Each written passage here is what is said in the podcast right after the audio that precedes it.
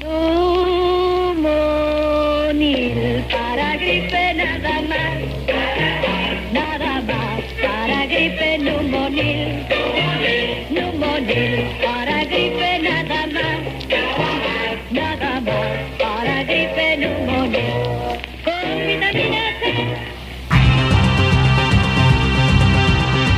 Escritores, I'm Terry Moore, and you're listening to Comic Kase. artistas, Hi, this is John Romita Jr., and you're listening to the Kamikaze Podcast. Hi, this is Mike Mignola, and you're listening to Kamikaze. Hi, this is Eric Powell, creator of The Goon, and you're listening to Kamikaze. editoriales, Hi, this is J. Scott Campbell. You're listening to Kamikaze. Hi, this is Terry Dodson, and you listen to the Kamikaze Podcast. traductores, Hello, it's Kamikaze from Grant Morrison. This is Gary Frank, and you're listening to the Kamikaze Podcast. coleccionistas, Hi, this is Frank Cho, and you're listening to Comic Kazi. This is John Bogdanov, and you're listening to the Kamikaze Podcast. editores, Soy Giuseppe Camuncoli, state escuchando el podcast de Kamikaze. fan chiquillos. Todos están en el podcast Comicase.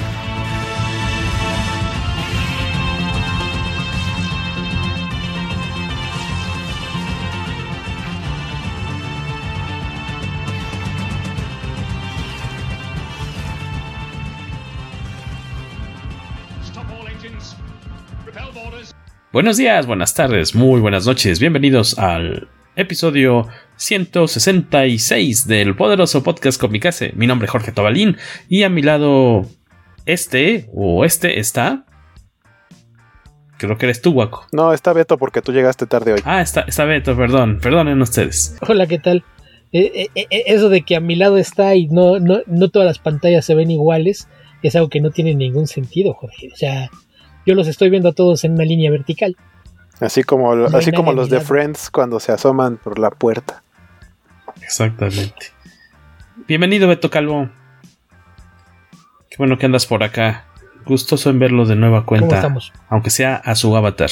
Y también andan por acá, un- todos rufianes conocidos, uno del que está viendo el América jugar al mismo tiempo mientras grabamos y otro que es Ya se acabó. el ya se acaba. Ah, entonces ya, ya, ya tenemos su atención total.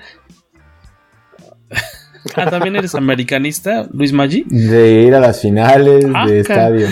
Ya, ¿y qué va a pensar este Dan Lee de cuando empieces a salir con Waco a ver el, el fútbol? ¿No le vas a romper su corazón? No sé, no sé si le gusta el fútbol. Ahí se va a romper algo, ¿eh? A la final pasada fui con Mario Viñas, que ya también lo tuvimos de invitado, que también es americanista. Viñas, sí, es cierto. Sí. Cierto, cierto. Por ahí algún concierto creo que también fuiste, ¿no? No, fui a una a la premier de eh, Infinity War. Ah, exactamente. Pues ahí anda Raúl Huaco, que ya no está viendo jugar al América, y Luis Maggi, que también creo que lo estaba viendo jugar. Bienvenidos, señores. Hello, bienvenidos al Hello, podcast. Moto. Muchas gracias a todos los que nos están dejando ahí mensajitos mientras grabamos este episodio. Les dejamos en Twitter, Instagram y Facebook la preguntita de que nos comenten cuál es su encarnación favorita o, o su miembro favorito de Green Lantern.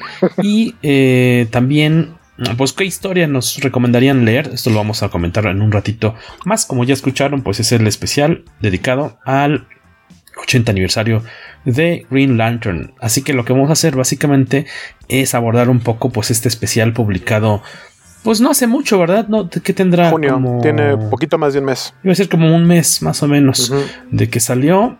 Eh, de seguro, así los más clavados en el personaje anduvieron correteándolo acá en México, en sus puestos, en los puestos de revistas. No es cierto, en su tienda de cómics favorita, porque creo que todavía no sale en español. No, no dudo que, que sa- salga bajo el sello de Smash. Lo anduvieron, lo anduvieron correteando cuando todavía había Sí, que ahorita es una bronca, ¿no? Este, al menos con la tienda pues más grande de cómics en, en México ahorita todavía no tiene. Yo, yo leí ahora en la semana que ya los tenían. Eh, Ya por fin ya DC Comics ya está trabajando con, con Comic Castle. Sí, pero pare- parece que, que DC ya tiene sus propios precios porque como no llegan con el distribuidor, parece ser que ahí ha- habrá un pequeño ajuste de cuentas. Te van a, te van a Va a cobrar salir el más caro ahora DC, por lo menos. Probablemente. Probablemente. Sí, que, que, ese es un problema que traen en Europa. Ahorita no hay cómics de DC. Sí, creo que fue de, de, las consecuencias no planeadas de DC cuando le dijo a Damon ya no quiero jugar contigo. No, no pensaron en que su distribución era más allá de Estados Unidos y Canadá. Afortunadamente, mi amigo Fernando me ha proveído con un bien sustituto en Comics México. Inserción que le vamos a cobrar a Luis. pues tuve que ir por ellos allá, si no, ¿qué hago? Y luego ahora que sé que están más caros, pues ¿qué? ¿Voy a comprar Marvel en una? Ahora con sucursal en Puebla. Tiene otra sucursal, ¿no? No, que tiene, yo sepa. Según yo tiene dos tiendas, una aquí y otra en otro estado. No, no, la verdad no vi cómo. Oye, ¿qué te digo? Somos muchos. vecinos, güey. Ah, que viven relativamente cerca, ¿no? sí, como a 100 metros, 200 metros. Pero uno es más tacubayo, tampoco tú eres tacubayo. Nada más, en este programa nada más hay espacio para un tacubayo. La, la tienda está por allá, pero pues yo voy en la bicla. La, la, línea que divide Tacubaya de Escandón es muy delgada, Jorge. Exacto. es correcto. Y la recorre Luis Maggi en, en, en mallas de ciclista. Por eso te dan unos descuentazos. Hasta para, mí, hasta para mí fue una mala imagen, cabrón. unos a, ver viene, a ver cuándo vienes más acá a la tienda. Allá en ese mueble de allá abajo hay unos cómics que te guarde Luis. Atención, no, tienes, que tienes que sacarlos. Yo, yo, extraño cuando tenía descuentos en tienda de cómics. Ah, qué tiempos aquellos. Cuando vivías ah. en una tienda de cómics, Beto Calvo, que yo toda la vida creí que eras empleado, porque siempre te decías, ah, sí, cuando estaba en la tienda de cómics, parecía que vivías ahí, y no Solo resulta que no eras empleado, nada más los fines de semana, ¿no? Así de, ah, sí, me Y- y guardaban cosas. era- el descuento era por volumen. Pero tú ya eres chico digital, ¿no? ¿Qué? Beto Y, Calvo. eh, pues, eh, A lo que se deje, ¿no? Y TPS. Digital y TPS. Ya la- la- las grapas hace mucho que quedaron en el pasado. No, las drogas es otro pedo, pero al final. No, es, ¿Saben no qué esas más es? grapas.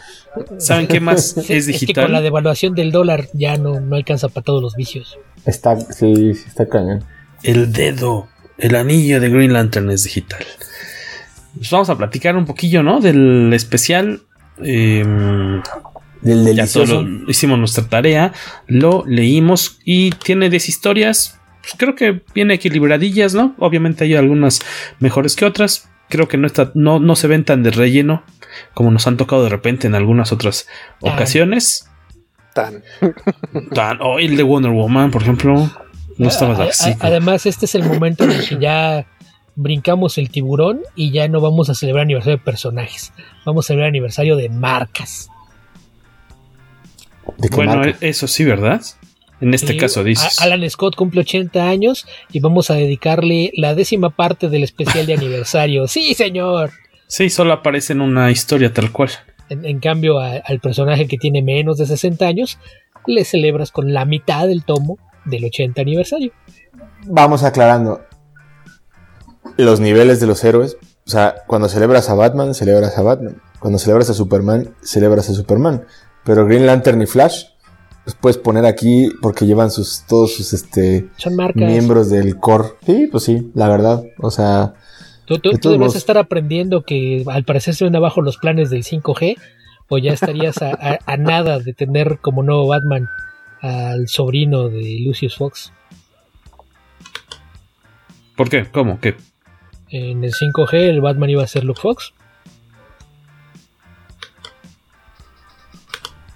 Me perdí. ¿cómo? Y eso es bueno, Pues es imagínate malo. que pues es malo. Yo nada más sé que el Lo- lo- 5G este, les inyecta coronavirus a la gente. o algo así. Exactamente, yo estaba pensando en eso mismo. es Y que nos iban a 5G. poner un chip. ¿Qué- Eso nos iban a poner un chip. en cómics, muchachos. DC tenía planeado lanzar este año la quinta generación. Iban a, ¿De a decirte de héroes. Una, una Superman- taruga que trae el editor que Superman y. Batman era la primera generación. Entonces la segunda generación eran los que se lanzaron en la edad de plata. Barry Allen y Hal Jordan. La Sí. tercera generación eran los héroes de los 70, 80s. Cuarta generación eran los de Post Zero Hour. Y la quinta generación Ok. iban a ser héroes nuevos ocupando los títulos. Y Pero era un- ahí, una fumada de carrufo de Dan Didio, ¿no? eh, de Dan Didio con Bob Harras y Jim Lee, pero Scott Snyder demostró tener más peso y fue el que metió presión para que sacaran a Harras y no tocaran a sus personajes. Em, ¿Quién quiere arrancar con este especialín? Me imagino que en su momento tuvo varias portadas, que no diremos quiénes las hicieron, porque a nadie le interesa eso, ya me dijeron. Hubo nueve Este- portadas, hubo nueve portadas de las cuales No, cinco dije que sí son tenía pin-ups muchas. genéricos. Ah, ok. Nueve portadas pin-ups tuvo. genéricos. La, la más bonita, por mucho, es la portada regular, la, la pintada por Liam Sharp. Así que Sí, a bastante, las demás. bastante linda, ¿no? Están, están feonas todas, son, son pin-ups genéricos. De los Y cuales las el por- más genérico es el de Jim Lee, como era de esperarse. Ah, no, no, no me tocó verla, pero sí, no la ha atinado Jim en- desde hace bastantes este, portadas Yo escogí a Nicolas especiales. Scott, pero porque trae a todos. Y a mí se me hizo como pues, más representativo que trajera a todos los monos. Digo, maldita luz no deja bien. Como, como bien decía Beto, la, la primera historia y la única que está centrada en Alan Scott, el primer Green Lantern, es la de Dark Things Cannot Stand the Light, que fue, hizo, armó algo de polémica, polémica, ¿no? Despertó polémica en el momento del lanzamiento de esta antología del 80 aniversario, escrita por James Tinion, que eh, ya vino aquí a México hace unos cuatro añitos con arte de Gary Frank. ¿Y qué quieren comentar de esta historia? ¿Les, les latió? Es como una, me- es una reinterpretación de cierta forma de, de lo- de la primera aparición del personaje. ¿Estoy bien? Pues ¿O estoy mal? Porque no te, la, no te la muestran, no te cuentan realmente mucho del origen. E- Es la clase de historia que es bonita si conoces al personaje, si sabes cómo tuvo su anillo. Es como una- de un añadido a la primera historia, ¿no? Bueno, a, a su origen, ¿no? Es Ajá, como, pero- es como hay un detrás de cámaras. Es como una escena post créditos del origen de Alan Scott. Es Básica- básicamente es como funciona. El, el problema es que esta clase de episodios supuestamente los hacen para que sea también como punto de entrada. Y cualquier lector que conozca los linternas modernos y no tenga idea de quién es Alan Scott se quedó en las mismas. o- Bueno, partimos del punto de que el que compró el número de aniversario, yo calculo que el 80% pues, es fan de Linterna Verde en cierta medida y conoce por lo menos a la a seis de los ocho que están aquí. Yo, yo creo que el 80% son fans de Hal Jordan. Un 15% son fans de Jon Stewart porque lo conocen por la serie animada. Y el resto se reparten en los demás. En, en esta, esta historia en específico presenta a Hal Jordan yendo a visitar a la familia. Alan Scott. Alan Scott, perdón, dije Hal Jordan. Alan Scott yendo a visitar a un familiar, creo que es a la mamá, si no me equivoco, de, de el- la otra persona que va con él en el... ¿Es el maquinista, dirías? Eh, dependiendo de qué versión tengas del origen, puede ser el maquinista, puede ser un empleo de la ferroviaria, puede ser alguien nada más que, que conocía y nunca te explicaron en qué trabajaba, pero trabajaba en la compañía de trenes, dejémoslo. Claro, no es un factor. Y aquí entra la cuestión de que eh, es una persona que va en este ferrocarril que sufre un atentado y en el que... ¿Te acuerdas del cuadro por cuadro que platicamos No, cuando empezó el gracias a podcast? esto obtiene sus, su anillo Green Lantern, el primer Green Lantern, ¿no? Y se trata que pues va como a, pues qué diríamos, a rendir sus honores o cómo le llamaríamos, como a dar el pésame, ¿no? Por decir así. Sí, más como dar el pésame, porque supongo que fue un accidente en el que no hubo sobrevivientes. Y Exactamente. pues es ir a, a avisarle a, a la señora que él estaba ahí cuando, cuando su hijo murió, decirle que no murió solo. Oye, ¿y por qué fue polémica esta historia? No tengo idea. Ah, porque eh, hubo varios comentarios de que dejaba entrever que esta versión de Alan Scott, pues vamos, la original, ¿no? Eh, bueno, que había, que había cierto romance con el, pues, este, maquinista o como le queramos llamar a, a esta otra persona, a este otro personaje que aparece en esta historia corta. Pero, que pues, según ya, ¿qué- esto, ¿qué, tiene de polémico si Pues ya había- cuando lanzaron el New 52? New 52, eh, ajá. decidieron Es cuando lo- Scott era gay. Entonces, Pues me refiero a que fue motivo otra vez, curiosamente, de, de noticia, porque no pasó desapercibido. ¿Y de dónde salió Jade entonces? ¿Cómo que dónde salió Hal? No, Jade. Jade. Ah, Ah, Jade. la hija. Ujú. Eso no lo puede explicar Beto Calvo, seguramente. De una noche de copas, Beto Pues, Calvo. eh, Una noche loca. la, la- la explicación genérica que te van a dar es, eh, antiguamente esto no era socialmente aceptado, entonces se tenían que casar y tener familia, aunque no cambiaban sus preferencias. Sí, es la explicación como de mucha gente, o sea, hay muchas personas que están casadas, tienen hijos y luego resulta que siempre todo el tiempo eran gays y nada más estaban en el closet. O a lo mejor no, pero sí para tapar ante la sociedad o su misma familia, pues decían que eran este, heterosexuales. Puede ser que por ahí vaya la, Sí, la co- historia. La cosa es que cuando lo sacaron del closet, el que sacaron fue el de Tierra 2. Y luego de ahí dijeron, no, no, no, pero es que el hecho de que el de Tierra 2 sea homosexual no quiere decir que el de Tierra 1 también. Ya sabes que en, en DC les gusta tratar de, de complacer a los dos lados de la tribuna y generalmente por jugar a no comprometerse a nada terminan haciendo las cosas con las patas. Pero entonces mi duda es, ¿el, el, el Alan Scott en cualquiera de sus versiones es gay o, o en qué versión? En, eh, oficialmente la de Tierra 2. Pero después de Rebirth no sabes cómo quedó el multiverso. Entonces, Ah, ok. sepa. Entonces por eso yo creo que fue la polémica porque el Alan Scott que te están presentando aquí es el de Tierra 1 que no era gay y ahora ya es gay. En esta historia es un guiño nada más, no hay nada explícito y es como lo quieras interpretar. O sea, sí deja ver algo, pero, o sea, no te está diciendo eran pareja ni nada por el Tú estilo. puedes suponer quién era el, quién era el maquinista, ¿no? Además, ¿Quién iba cabús? Es, es la clase no? de, es la clase de cosa en, en la que no te comprometes, lo dejas abierto y es Sí, tú lo puedes leer de la forma que tú quieras. exacto. si yo estuviera muriendo después de un accidente de un tren, a lo mejor te agarraba tus cachetitos también y te diría, Jorge, Jorge, la lámpara. ¿Qué lámpara? No nada. nos sigas la luz. Ah, que le dice, Luis ajá, Maggi. ¿ya viste la luz? ¿Cuál luz? No ves a la luz, estúpido. No, esa no, esa verde. Sí, es cierto. ¿Les gustó No, esta pero- historia? ¿Se la saltan o qué tal? Gary Frank siempre me gusta, Sí. aunque sus Es- es- personajes creo que siempre se parecen todos a Superman. Sí, de A- a hecho, mí me- caras. A mí me gustaba más el dibujo de Gary Frank cuando era un poquito el trazo más limpio con menos achurado. Y Sí, me usa mucha parece línea. Que, que era más, era más, eran más distintivos sus rostros, no se veían todos con la misma cara. Ahora que les mete tanto, tanto achurado de línea finita en, en la Ya, cara, claro. eso es lo que hace que todos se vean genéricos. Eh, porque si ves lo, lo que hacía hace 25 años en, en Hulk y Supergirl, ese trazo más limpio a mí me gustaba mucho más. Entonces yo, yo soy de la idea de, de que él sí, en, en su afán de, de ser un poquito más realista, terminó por eh, acabar con, con parte de, de sus rasgos distintivos. Por ahí Panini publicó una miniserie, no sé si la tradujiste tú, ¿Quién? Beto. No, creo que la tradujo Nacho Loranco. ¿Cómo, ¿Cómo dices que se llama? Kin, que básicamente es una historia sobre la evolución paralela de la humanidad, que te dicen que en realidad el- la, la idea de que el Australopithecus no, no pertenece a, a la misma rama que llevó hacia el, el Homo sapiens.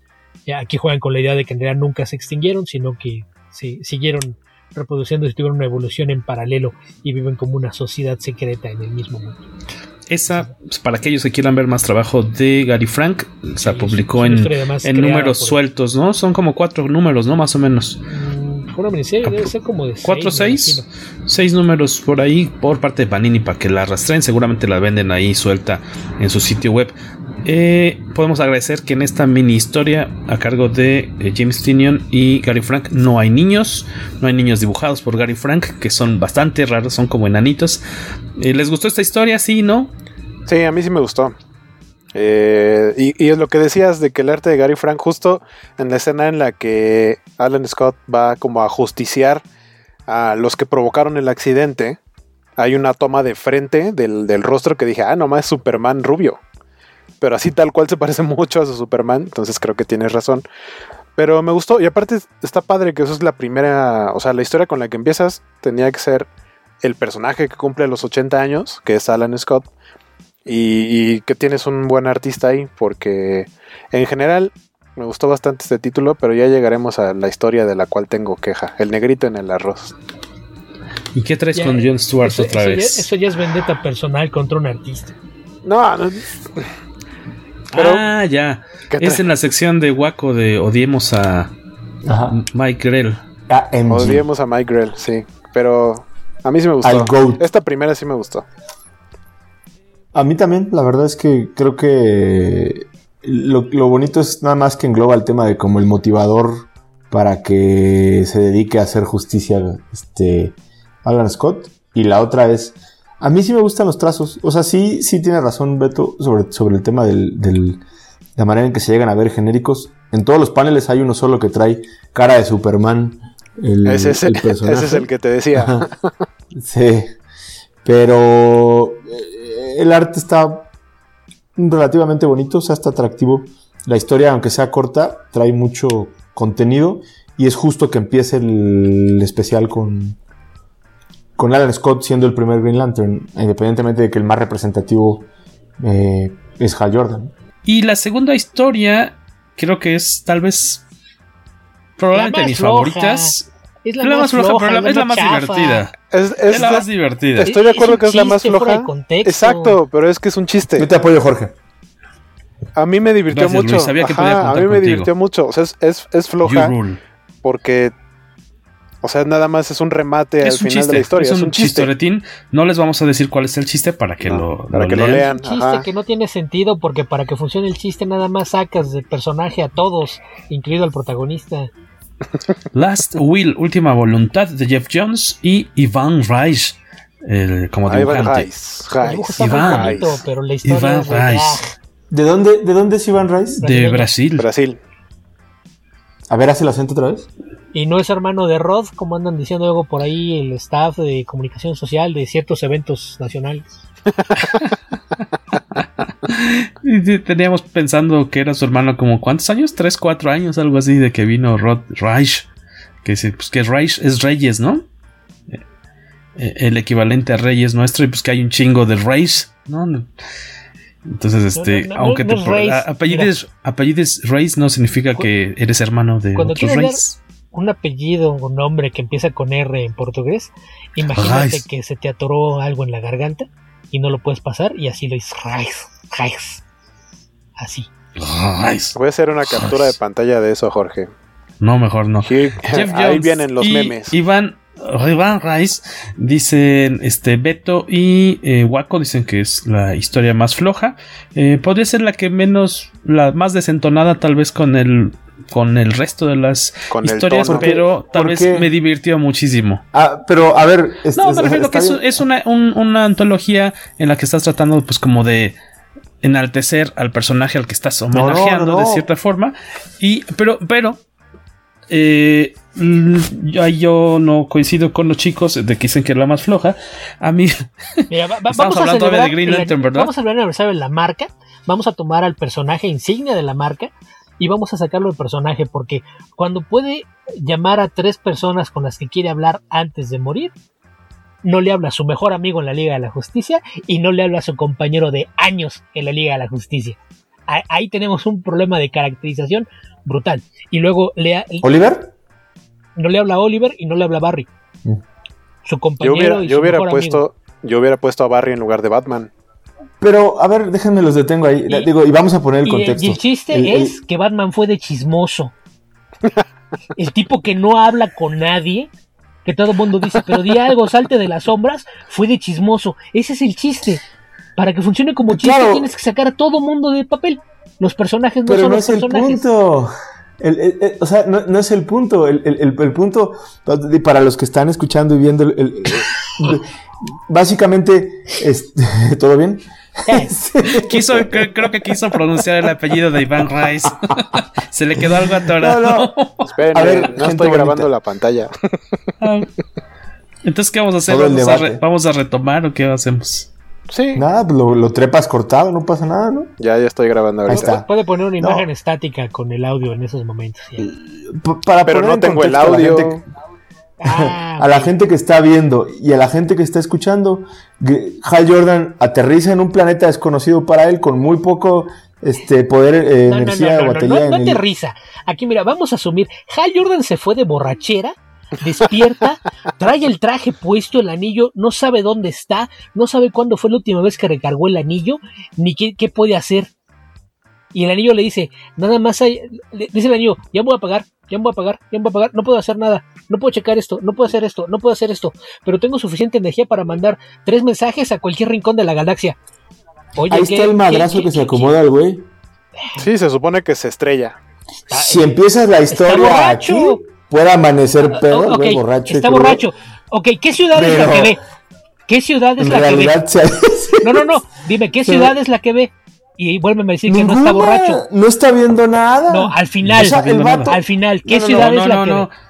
No, no está viendo No, no, nada. no, no, pero, o sea, no, Spoiler. eh, Ya, ya contamos el final del exacto. chiste. No, no, no. ¿Qué más el- da? el- el res- el- no, no, Beto, pero a ver, no, es que esa es necedad. El, el tema es nada más, el güey siente con, con la poca batería que le queda y sin saber dónde está, que se lo va a cargar el payaso. Y dice, oye, me quedan tres deseos, como dice el genio, ¿no? Casi, casi. Entonces, es obvio que iba a buscar a Carol Ferris. Sí. Es obvio que la iba a buscar. Y todo mundo que sigue a la Liga de la Justicia, a Batman o a Linterna Verde, sabe el antagonismo que existe, el problema que hubo cuando se hizo el espectro, el pedo que trae porque fue Parallax. O sea, todo el problema que se. y, y- y el choque que hay porque uno es calculador y el otro es un cabrón que se deja ir como Gordon Y Tobogán. prefirió ¿no? atender Entonces, ese pedo que despedirse de su mejor amigo o de su compañero de aventura. Claro, claro, porque Hal Jordan, y es el carácter que él tiene, decide reconocer O- o- otra- que no siempre se ha cosa- visto eye to eye con ese vato. Otra cosa que va contra la mitología. ¿Qué corporación policíaca en el mundo maga manda a alguien a patrullar sin siquiera saber en qué sector anda? O- o, aquí, unidad tal, respondiendo llamado, me dirijo a tal punto. Nadie sabe, espero que alguien escuche el mensaje y me encuentre porque ni yo sé dónde estoy. Ayer Eloy Jiménez se pegó un madrazo con la barda en el estadio de los Reds de los Te- White te Sox digo, y lo tuvieron y- que sacar sin saber dónde andaba. Te digo, ya, ya que, que revisas la historia y la piensas, eh, encuentra el contexto en dónde estaba y es imposible que me niegues que estaba borracho. Despertó sin saber dónde estaba, mandó el. Básicamente Pero- es el equivalente al borracho que, que cuando está perdido manda tres mensajes de texto a la exnovia, al excompañero de, de escuela con el que se peleó en la universidad y al jefe. Es eso, es el borracho que mandó tres mensajes de texto en la madrugada. Pero, pero, pero es válido bajar del pedestal al. al- Sí, eso sí. Sí, Eso sí. Es muy pero, pero no, no a ninguna menor de edad, así es de que no estoy seguro de que encapsule tanto al personaje. Qué rudeza innecesaria. Mira, yo no soy. O sea, digo, pues yo soy Batman y después los demás los pongo en el mismo lugar casi a todos. Pero la verdad es que estás bajando el pedestal a, uno, a, un, a un héroe que lo tienes en el Olimpo, la gente, los No, fanáticos, no. los Lo- artistas. Los que no entendieron la obra de. Frank Miller son los que lo tienen del Olimpo, nada más. Y, y básicamente, No, no, no, no, ya insisto, no le mandaría un mensaje a ese, le mandaría un mensaje a Barry o al Batman Verde. No seas Faitelson. O sea, a ver, no, no, está, está bien, tiene, tiene un poco de sentido. El arte está bueno. O sea, sí, no la- es el arte está muy bonito, pero pues le hubieras pedido a Rice que te hiciera tres o cuatro pin-ups en, en lugar de ponerlo a dibujar esto que no tenía razón de ser. Y si era un chiste, hazlo más cortito, mano. No consumas ocho páginas en un especial Ah, que tiene material que- contado. No sé, a mí, a mí la si verdad es si era un que. chiste en cuatro páginas, lo sacas. También, también No, me, no. me voy a quejar del color porque es de Alex Sinclair y se inventa luces Sabemos, donde que, no existen. sabemos que él es clientazo tuyo, año con año. Sabemos que él es muy, muy cliente tuyo, el señor Sinclair. Ni porque es con Nacional, se merece un poco Con de Nacional. compasión Ay, tuya. Mira el, el- Este, el- ¿es mira, mexicano? el hecho de que sea mexicano no perdona el hecho de que sea un mal colorista. Que aprenda cómo funcionan las fuentes de luz cuando Esto- su trabajo es iluminar un cómic. De la. eh, voy a poner un ejemplo. Ahí tiene el, el- el tomo Luis. Eh, en la, de las primeras viñetas, donde se ve que acaba de aterrizar y va despertando, tiene unas luces azules que no vienen, de, vienen del piso y el piso, en el piso no hay luz. No sé de dónde se inventó esas luces azules, pero lo hace siempre. Entonces, pues ya, nada más quería Oh. extender mi queja. No, en esa viñeta no, en donde ya está en el piso. conclu- Concluimos esta, esta historia a dos del Es- equipo se le latió y a un- dos para nada. No, a mí me gustó porque es un chiste, pero también creo que está desentonada. No es de mis favoritas. A mí me gustó esa cuestión de, de bajo la urgencia de ya voy a valer queso, con quién tengo pendientes. No, a lo No mejor, si al a lo final- mejor no le voy a hablar a mi mejor amigo porque mi amigo ya, mi mejor amigo ya, Ya sabe, sabe, ya hay sabe que tú y yo forever and ever Ya y se nos vamos- bañaron juntos. ya. Exacto, nos fuimos de pesca allá a Brockback y no hay broncas. Eh, ¿no? Eso Ya no solamente que si decirte leíste nada. Brave and the Bold. Na- así de nada más eso. Entonces, más, ¿con quién tengo pendientes? ¿Con este cuate? ¿Con Batman? Y con Con el máximo chava. superhéroe de DC. Con el con este, Batman este verde con tiene este. muchos pendientes, nunca cerraron ciclos. El Batman verde es el mayor pendiente de Hal Jordan. A lo mejor tenían planeado hacer eso, pero como ya iba a haber una historia con el Batman verde dentro del mismo cómic, a lo mejor fue una, una dirección editorial de no, bórralo y pon a alguien. Si no es el Batman verde, entonces pues el Batman original. Puede ser. pudo haber sido eso. Ta- tal vez, eh, en, en todo caso, en lo que coincidiría con los chicos es que podría haber sido más corto, ¿no? O sea, Sí. que me, me parece muy simpático el, el, el remate y, y la, y se me, me pareció bonito la, la elección que, que hace él, ¿no? De ver a quiénes se va a dirigir antes de valer queso, porque pues él lo que está suponiendo es cuando se le acabe la batería a mi anillo, no sé si voy a poder respirar porque no sé dónde estoy y entonces me voy a morir. O sea, ya me quedan minutos de vida. Entonces, Solo este, recapitulando. En el primera historia los cuatro estamos bien, o sea, fue una historia bien. Sí. eh, Sí, con el, el único pero de, de que alguien que no conozca el personaje se va a ir en blanco. Sí, claro. Pero fuera de eso, general bien. creo que Te, estamos bien. te va a dejar igual, ¿no? Sí. Y en esta vamos 2-2. Dos, dos. Dos, dos. Ya no estamos usando calificaciones numéricas porque les causa conflicto a algunos. Ah, Eh, eh, Ese es el conflicto de la frustración del que quiso ser maestro de primaria y no, no lo dejaron. exactamente. No, Sí, no, no, no pase la normal. Es- estás eh, como la mis finanzas. ¿Cuál es tu película favorita? No, o sea, hay un chingo dependiendo del género, el año, güey, no más, o sea, no puedes tener una, ¿no? Sí, Da- da- No dame tu debería. mi película cinco, favorita es El Gigante de. Hierro. De toda la vida, de todos los, de todas las Claro, los géneros. Bueno, a lo mejor Eres sí, un hombre que ser. sabe lo que quiere en la vida. sí. La- Yo podría estar entre Fight Club, El Padrino, Any Given Sunday, este, Best of the Uy, Best. Any Given Sunday. Oye, este, de la tercera historia, The Meaning of Fear, el significado del miedo, Colin, Colin Bourne, escritor, y Doc Eh, Monkey. eh, El momento en el que se hace evidente la celebración de la marca. Cuando al personaje que de verdad está celebrando su aniversario le dedicas el mismo espacio que al villano. Esta, fíjate, esta, eh, eh, brevemente, ¿qué trata esta historia? ¿Quién se la avienta? Pues, pues básicamente es eh, mostrarte un poquito cuál es la personalidad de Sinestro, ¿no? La motivación por qué decidió convertirse en, en rival de, de los linternas verdes. Y incluso trata de venderte nomás un poquito la idea como de un antihéroe que, que un villano como tal. Que el- el- los actos que, que ves que comete, pues contradicen completamente la idea. Pero básicamente es eso, presentarte la, la idea del antagonista. La verdad es que la historia es muy buena, pero sí, sí me Y es parece que, Beto. que desentona. Ahorita que, ahorita que le tiraste al anterior, esta es congruente con el personaje totalmente. O sea, con el Emerald. Sí, porque, porque esta uno, sí dos, tiene un es- escritor decente, o sea, no, no, no compares, por favor. O, o sea, Sí, Colin Bond sí no sabe escribir. Colin Bond sí sabe escribir, hasta tiene historias propias, no nada más trabaja en corporación. Él, él sí, él sí es Eh. escritor de verdad, él sí entiende personajes y sabe que si vas a contar una historia te apegas al personaje para contar tu historia, no, no lo haces a... Pues yo creo que debería de ser así. Oye, mi duda, que Dog Manque- ajá. mi duda con esta tercera historia de Meaning of Fear es, ¿está insertada en algún momento específico? Lo que sucede en estas páginas, vamos, ¿es parte de la historia de, de Sinestro? Debe o, ser en o solamente algún sucede punto en de- esta historia. del siniestro Cold War. O sea, puede, puede suceder en, en un O sea, rango bastante amplio de, de tiempo, pero por el uniforme que, que trae, ya es, claro. digamos, en, en el periodo de la etapa de, de Geoff Jones. Es, es- alguien más que viene a decirle, mira, sí entendí lo que querías hacer, pero el personaje se escribe así. Yo, yo, yo te iba a preguntar, Guaco, ¿sientes que es fiel a la. O sea, Dog Manque. Yo, yo soy fan de Dog Manque en, en temas de. Desde la máscara. Si- eso te iba a decir. Si sientes que, que- que se sale un poco del carril al dibujar este tipo de aliens o. al- algo a mí no me cuadró del estilo, que de las otras dos historias sí me gustan en general el arte, pero de esta al- algo no me está. Y no de mérito jamás Ah. a Dog Manque, ¿no? Pero. Mm, creo que ahí mi único pero es que, porque en la historia, sin esto está. Pareciera como que está primero salvando, luego un poco amenazando, y ya después ves bien que él está tratando como de reclutar, entre comillas, eh, pero más bien está buscando gente que sea digna de ser parte de su corporación.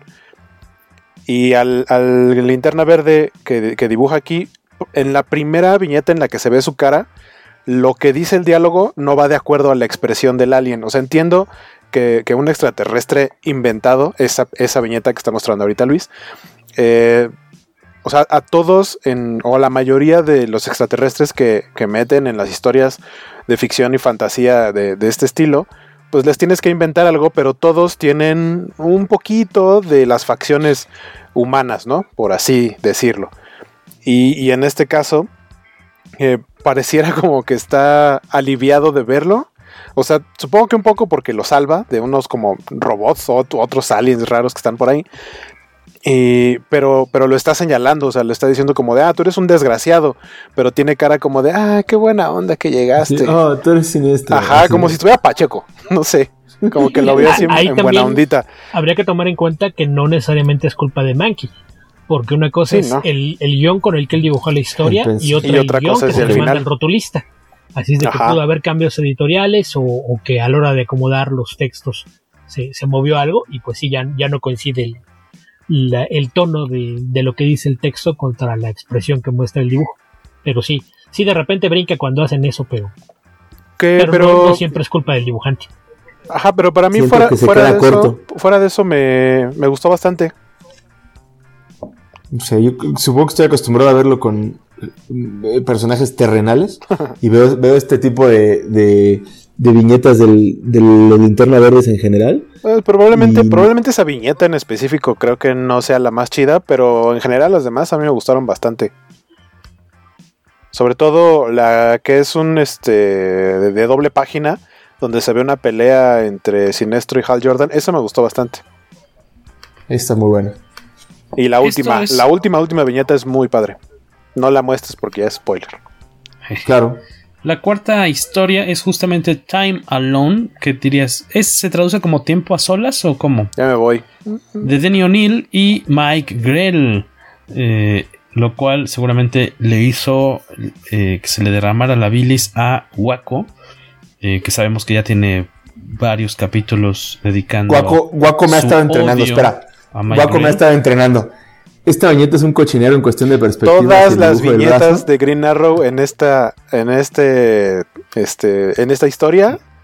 ¿Cuál No, no, dice no, nada más? Green ¿Qué Arrow, todas, Yo digo la, la segunda, la del Green Lantern Olmeca. Esa, mira. Green Lantern Olmeca. Sí, la cabeza que se carga, ni yo, mano. Bueno, No, y el brazo, quién sabe cómo está en una un brazo posición. así chiquitito y la cabeza que es como de. También Grell ya, ya está grande. No, no, no sé. Sí. O sea, pero he, he leído cómics, o sea, me han puesto a leer cómics de él desde que finales de los 80 o algo así. O sea, la edad no tiene que ver con que no sepa hacer esas cosas. Ah, no, lo, lo, O sea, lo- lo- te creo- lo persiguió toda la vida, eso sí. Te creo, te creo con, con este, con Neil Adams. La portada de Neil Adams está bien fea, por cierto. horrible. Pero a, a mí ya no me gusta lo que hace Neil Adams actualmente y en su tiempo fue uno de mis Desde dibujantes hace favoritos. 20 años no hay nada Sí. decente de Neil Adams. Claro. Te voy a dar toda la razón, Guaco. Completa. Lo- lo- la lo- completa. Así Guaco, es. como- Como portadista, Hasta a mí que me gusta hizo, mucho el ya. trabajo, Guaco. pero, pero sí deja mucho que desear el arte en esta historia. ¿Y la historia de qué va? Pues básicamente de que Hal Jordan descubre el zen que necesita para ser un héroe y reencontrar el camino y dejar de ser un vengador oscuro de los que no entendieron Dark Knight Returns y The Watchmen y decidió que ah, tiene que dejar de pegarle tan duro a los criminales. Y para ello encontró un, un libro con el cual reflexionar a solas y manda a la fortaleza en la soledad literalmente a, a Green Arrow. La, Ajá. la- la idea está bien, pero ¿no? sí, Ah. esta es una historia que se siente anacrónica.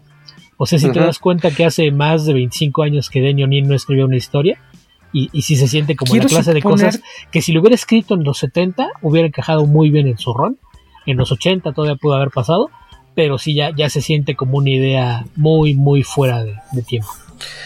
Duda, Válido. ¿será acaso esta la última historia publicada de Denny O'Neill? Y según yo, sí. O sea, el último cómic. De, de- de hecho, según yo, es lo último que escribió. Ok. Más allá de, de publicado, pero Que- sí. Claro que a lo mejor habrá algo guardado que después Qué lo triste. publiquen. Eh, eh, por, por- por un lado, a mí se me hace chido que qué bueno que consideraron al equipo como parte de, de los involucrados en este en este tomo. En general, ya sea que creo el que resultado a lo mejor no es tan bueno. En general, sí. Ah, sobre si todo ves- visualmente, creo que Si ves la lista de, no creativos, creo que sí, sí pensaron en, en involucrar gente que tuviera historia con el personaje, en general. Sí. Ahora, yo le veo tres, tres, tres puntos que me gustan. La referencia que hace a cuando andaban juntos en la moto ahí trepado el, el Green Lantern con Green Arrow. Sí está o sea, muy de bromance esta historia. Ajá, pero porque es un run interesante de, de, de el que tuvieron ellos, en es, histórico en mi manera de ver. Dos, le deja saber que el libro de Thoreau es de Black Canary, que es quien se lo refiere. Entonces tiene un punto ahí donde, pues digamos que le está aplicando ahí un- una, una torcidita de mano por ser este, Daina la que le está eh, recomendando el libro. Y tres, el tema de la referencia que le hace al final cuando, cuando le dice dos meses, pu- puedo venir antes y le dice, no, pues dos meses y dos días, ¿no? Que el otro güey estuvo, este, me parece que un poquito más, ¿no? Dos años, dos meses y dos... sí, no, no, no. Dos años, dos meses y dos exactamente lo días. mismo, dos meses y dos días. Entonces, ahí. Ajá, no, no. Sí, Sí, es la misma cantidad, ahí es la misma el- fue el que estuvo dos años, Es, es que esa historia, insisto, el único problema que tiene es que es anacrónica. Si la pones dentro del ron de Danny O'Neill y Neil Adams en Green Lantern Green Arrow, funciona a la perfección. Pero ahorita sí se siente como vieja. Hasta te hace preguntarte si no será que Danny Sí. O'Neill la tenía guardada en un cajón. Y le dijo, no, yo no quiero escribir esto. Ah, sí, mira, la escribí bien rápido, ten, ya la tenía ahí guardada. Eh, porque incluso esto te refleja también la relación competitiva que había entre los dos. Entonces tú te, fu- tú te fuiste a, a encerrar y meditar dos meses y dos días, yo voy a hacer exactamente lo mismo. Entonces, el Juan, único pero que le veo a favor. la historia es un poquito el mismo que tiene la de Alan Scott. Si no tienes la referencia de lo que era el cómic que compartieron durante tanto tiempo, te, te va a dejar un poquito como, ¿qué, qué- pero por qué? qué? ¿Qué tiene que ver? ¿Por qué están juntos? Pues eres, eres de los que lo compra para tener la portada, entonces pues, te lo mereces no saberlo. Mejor un póster o unas no- cartitas. No, no, hay ninguna obligación de nadie de empaparse de los 80 años de un personaje para disfrutarlo. Ese es el gran problema. Por eso se está muriendo el cómic de superhéroes. Por eso DC tiene tantos problemas. Luis. Por esa mentalidad de es que tienes que leer los 800 números de Superman para entender de qué van Pero a tienes que saber, tienes que básicos. saber A genéricamente. lo mejor sabes que estaban juntos, pero no vas a entender el contexto de las historias a menos que las leas. Y son historias Superman tenía un perro que se llamaba Crypto y Mira, no, por eso hemos leído. Para el a- fan de DC que está acostumbrado a ver pin-ups de Jim Lee, historias sosas de Jeff Jones, se le van a hacer aburridos. No va a disfrutar esos cómics. Y esta clase de historia lo, lo- lo deja ahí un poquito como, no, no entendí. Es, es el único pero Sí. que le pongo. Ahora, y yo, yo, yo, o sea, si, si dijeras, oye, ¿les gustó esta historia? Pues no, pero le doy un pase porque son dos históricos y pues Danny O'Neill ya, ya no está con nosotros. Entonces, la, la, o sea, por ese hecho, pues está bien que esté insertada. Claramente, comparada con las tres anteriores, su calidad baja bastante. De hecho, el dibujo es tan malo, Guaco, Sí. que se parece a los cómics que tengo de España de editorial edito- edito- editores B de- o de Z, que son del 83, de que hablan de Miguel Ángel, este, Da Vinci, eh, los del el Conde de Montecristo, que eran puros dibujantes aleatorios, no, no- no era uno solo el que los hacía, pero puta, está terrible, ¿no? Terrible. Sí, eh, hay una viñeta donde eh, Green Lantern atrapa a una niña que se va a caer, Ah, la atrapa con una red. El dibujo de la niña es horrible. Ah, sí. Y el siguiente cuadro, el, el movimiento de, de Green Arrow. no, Porque no, es una no. niña como de 15 centímetros, ¿no? También los Olmecas. es una niña tamaño ardilla. No más. Es como un feto disfrazado, cosplayer. Sí, es, esta- es bastante. Sí, yo, yo, yo entiendo que es la edad también, obviamente. ¿Cuántos años puede tener Mike Grell? Ya ha ido perdiendo Todos. eh, Bromance. parte de su, de Ajá, su sí, vámonos en- habilidad. Quisiera ser un pez. y en la otra Burbujas de historia, amor. este. Neil Adams también por su parte en la otra historia, ¿no? Pero. Pero sí es. Es, es raro. ¿Y los demás qué dicen? ¿Pasa o no pasa? A mí no me gustó. O sea, entiendo la historia y lo mismo que dices, ¿no? De, de esta química y relación que existe entre los dos verdes. Eh, el berrinche que le hace Oliver. Porque aparte cuando regresa en lugar de, ah, ¿qué onda? Tenemos tanto tiempo sin vernos, le es como un berrinche de, de golpes en el pecho de, te fuiste dos ¿Dónde meses estabas? sin decirme por unos nada. cigarros. Ajá. Me tenías con el pendiente, con el Jesús en la boca. Es en la boca. Ajá. Tal cual es el berrinche que le hace Oliver y ya este Hal le dice, "Ah, es que mira, me encontré un libro que no mames." Y me fui a leerlo ahí a otro planeta. Ajá, me fui, me fui a leerlo a otro planeta. Pero Es como que tú no puedes ir a otro planeta, te voy a llevar aquí a la Es sí- fortaleza sí de la fui- soledad. Sí fui nada más por cigarros, pero en el estante de al lado me encontré un libro bien bueno y me Ajá, quedé de leyendo. editorial, de editorial Selector. Ajá, este libro de autoayuda está bien chido. Mira, Chécatelo. El, el dependiente del Oxxo me dijo, este homenaje al cornejo le va a encantar. Ajá. ¿Conoces a Y Carlos? ¿Conoces a Carlos Cuauhtémoc Sánchez? Lo acabo No, no, de eh, descubrir y eh, mira, eh, eso, eh, eso sí ya fue golpe bajo, güey. Yo pensé sé, que había sido innecesaria. pensé que había sido rudo con lo de cornejo, pero tú sí te fuiste al extremo. ¿A ti, Jorge? Mm, ¿Tú conoces a... ¿Tú quieres a Carlos? No. Cuauhtémoc Sánchez, digo. Pues básicamente esta historia me latió que estuviera por por quienes participan en ella, ¿no? Pero Por los viejitos. se lo lleva un mirador al atardecer, o sea, pero Chécate este sí, libro. Creo que lo- lo- la, la desventaja es que el arte sí te distrae un chorro, sí. ¿no? Este, La siguiente aventura, que creo que sí da un levantón, es protagonizada por el que es para muchos su Green Lantern, ¿no? O sea, para quienes Para una generación, crecieron en, en los 90. ¿Para qué, perdón? para toda una generación. Sí, cañón. Sí, o sea, hay, hay quienes, este, Kyle Rayner es su Green Lantern. Kyle Rayner es, mi Green Lantern. Legacy, Mira, con la historia de Ron Mars, yo, yo conocí a, arte de Daryl Banks. yo conocí a Green Lantern en una de las peores etapas de- del personaje, porque los iba a Gerald Jones. Entonces cuando apareció Kyle Rayner dije, ah, mira, hasta que hacen algo decente con, con la marca. Aquí, este, el personaje es... Chinga, Beto, me quedé pensando que a ti sí te gustaba esa, esas primeras historias, no sé por qué. Los de Gerald Jones Los nove- desde los 90, las primeras 12 que salía Gerard Jones escribiendo. son malas. y el personaje es odioso. ¿Cómo? O sea, Eso sí, pero sí, siempre ha sido odioso. eh, no, ha tenido sus momentos.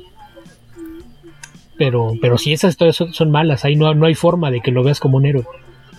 Y es un problema. Entonces, e- era la una de las razones por las que las ventas iban a la baja.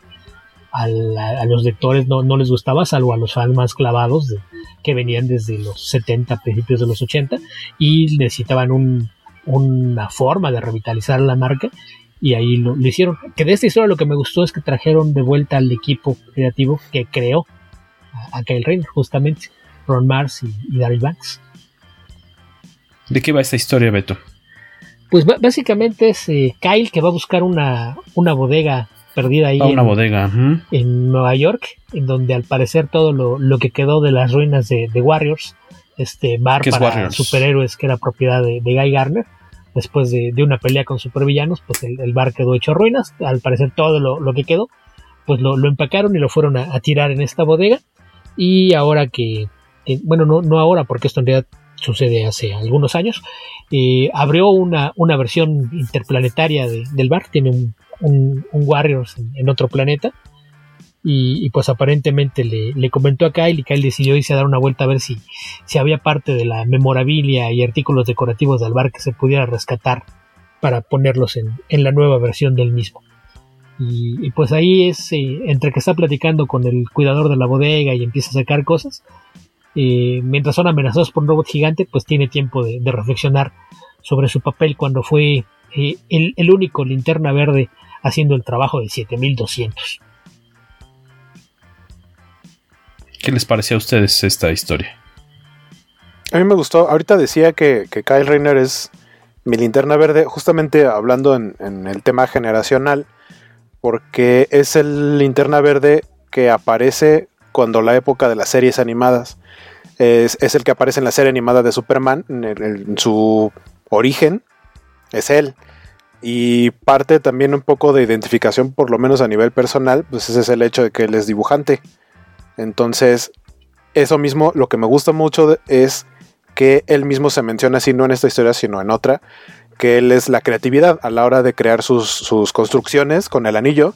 Él es la creatividad, o sea, a lo mejor no tiene eh, lo que tiene el liderazgo que tiene Jon Stewart, este, o la, la valentía y el día al frente que tiene Hal Jordan, pero lo de él es meter la imaginación a lo que va a construir y por eso tiene cosas muy chidas.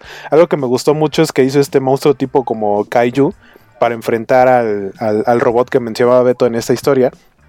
Entonces, eso me gusta mucho de Kyle Reiner. Y la historia, pues la verdad está bastante, está divertida, está entretenida y el dibujo está bastante chido. Entonces, sí, me gustó.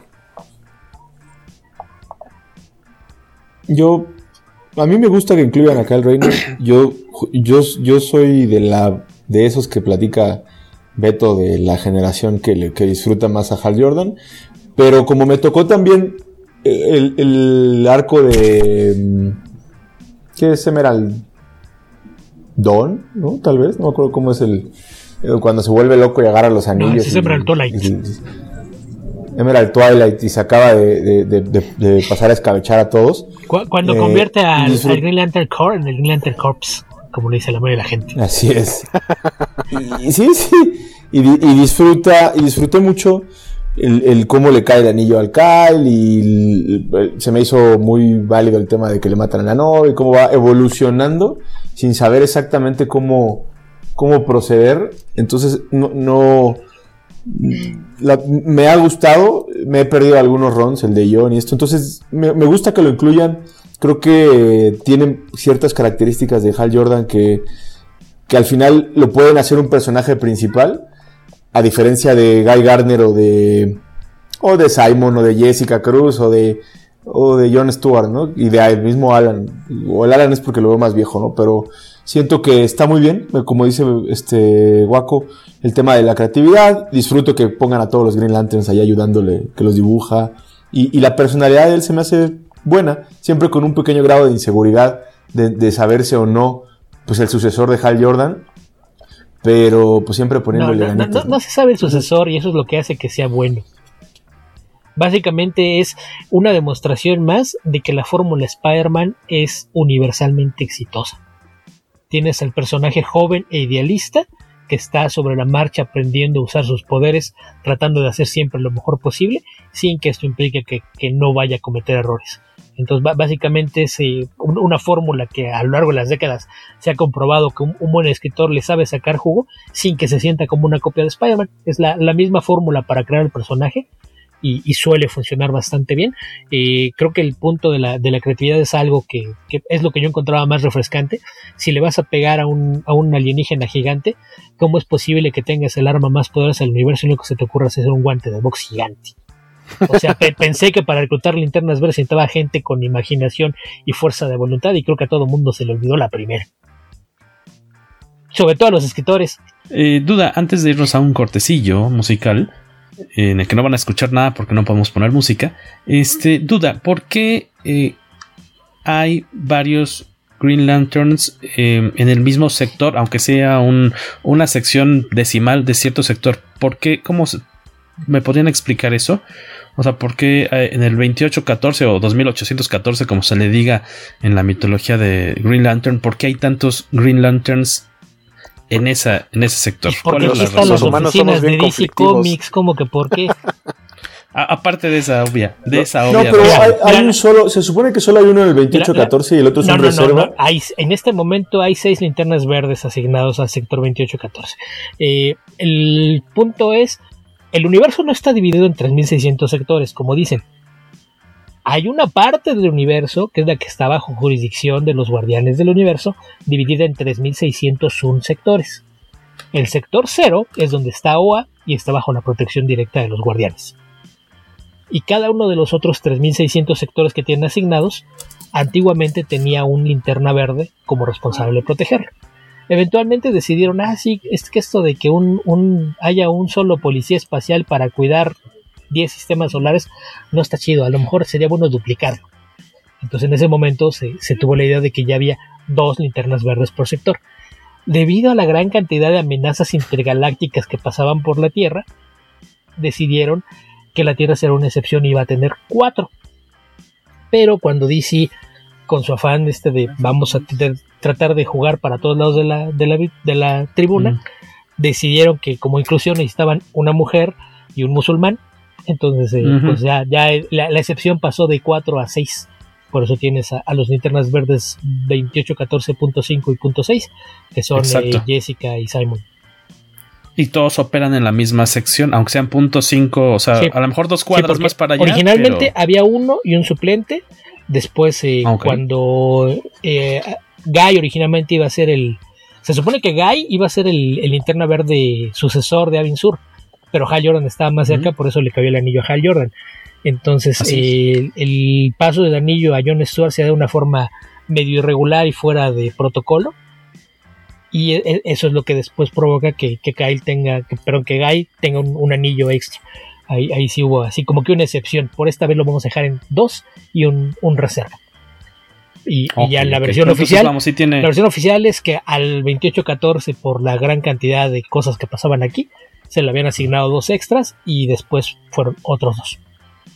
Ah, ok. Vamos, es un barrio peligroso entonces. Según esto. El 28-14. Es como Ah, meterte en la. Buenos Aires de noche. La siguiente historia, a cotorrar un poquillo, está a cargo de Peter Tomasi y de Fernando Pasarín. Heart of the Core está Pasarín. dedicada a Kilowog. Eh, ¿Qué les pareció esta historia? Pues más este. De estas historias bonitas, ¿no? Vamos, eh, vamos viendo conforme vamos pasando por este tomo que se les va dedicando cierta, cierto número de páginas a los principales personajes de, de este universo, ¿no? Y ya la A, toca a. Beto no le va a gustar porque es cómica. Exactamente, entonces no, este, podemos. esta es, esta es cómica Pero está dentro bien de los escrita. personajes, dentro Ajá. del contexto, bien escrita. O sea, si el, el otro se quiere hacer cine y televisión, que se vaya ya y deje de hacerle como que sabe escribir cómics porque no le sale. Ya denle su cocol, por favor, al señor. A Geoff Jones, pues es- eso es lo que pide. Risueño en línea y le da esa naja. ¿Qué les pareció? Platíquenme un poquito de, de esta historia. Es básicamente la mitad del tomo, por ahí más o menos. Guaco. Pues primero, primero vemos a, a Guy Gardner, porque es como empieza la historia, que está en un bar así contando sus historias. Está justo Eh, en el Warriors Intergaláctico. Ah, es, que, es el enlace, digamos, que podemos ver con el, el episodio donde está, donde sale Kyle Rayner. Justo la Eh, anterior, y, lo, y lo llaman, ¿no? Le dicen, tenemos una misión, entonces tiene que ir por Kilowog y Kilowog lo vemos que está, pues no es que siempre sea un personaje muy, este, contento, alegre, jovial, pero está especialmente como serio, ¿no? Como molesto, está haciendo ejercicio, incluso corre a unos reclutas que andan por ahí, así de, oigan, yo pedí este gimnasio solo para mí por tanto tiempo, así es que lleguenle. Todo el mundo lo respeta mucho. Y llega por él eh, Guy Gardner y le dice que los tienen que mandar a una, a una misión urgente porque tienen que rescatar a eh, dos linternas. Entonces pues, se van eh, para cumplir esta misión, para tratar de, de salvarlos. eh, pero pues, todo el tiempo Kilowog está pues, como muy serio, ¿no? Muy enojado.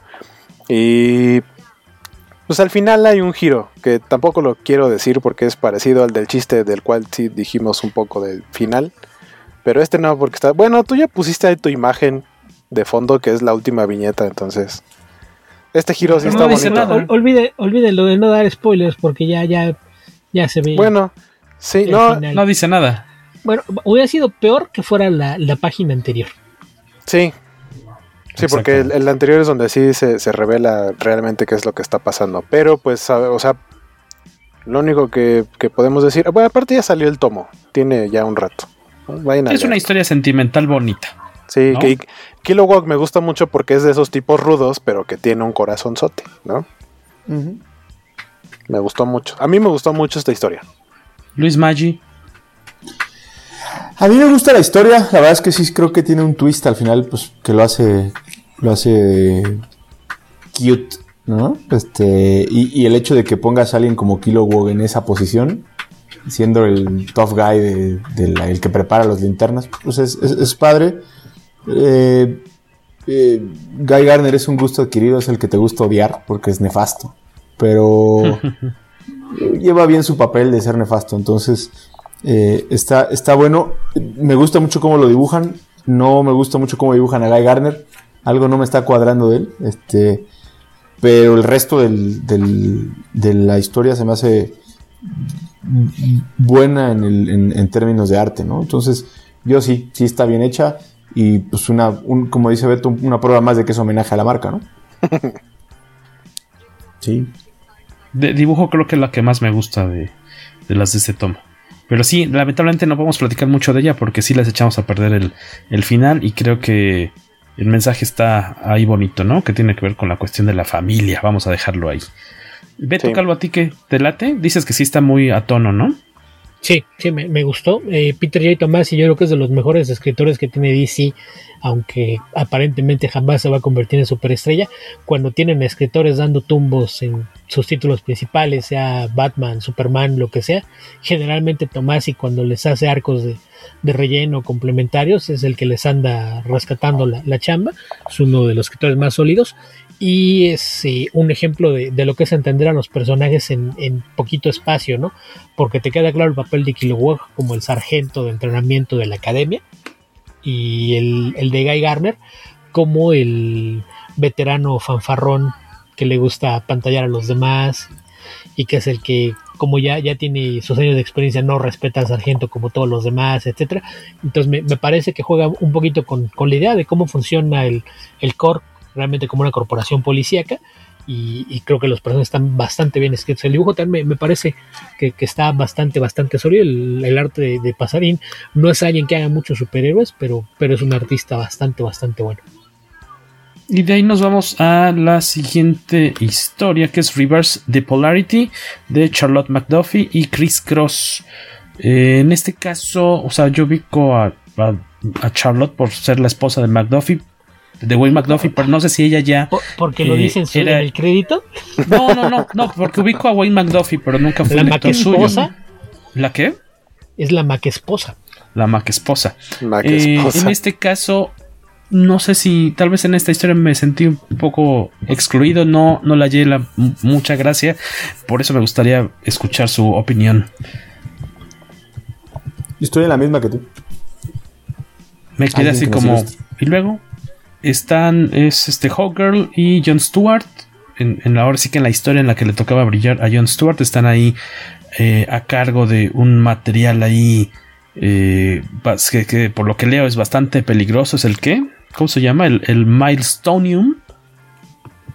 Y lo tienen en, la, en, Que- en el que- que watch, si no en la la Watchtower. refer- si no entendiste la referencia, eh, Dwayne McDuffie, el De- del difunto Milestone. ex esposo de, de la escritora de esta historia, es el fundador de Milestone, el co-creador De Static Shock, por ejemplo. Claro. Y, y pues es, era, era un- jugar un poquito con eso. Creo que aquí fue, eh, porque él, él fue uno de, de los principales promotores de tener la inclusión de personajes afroamericanos en los cómics.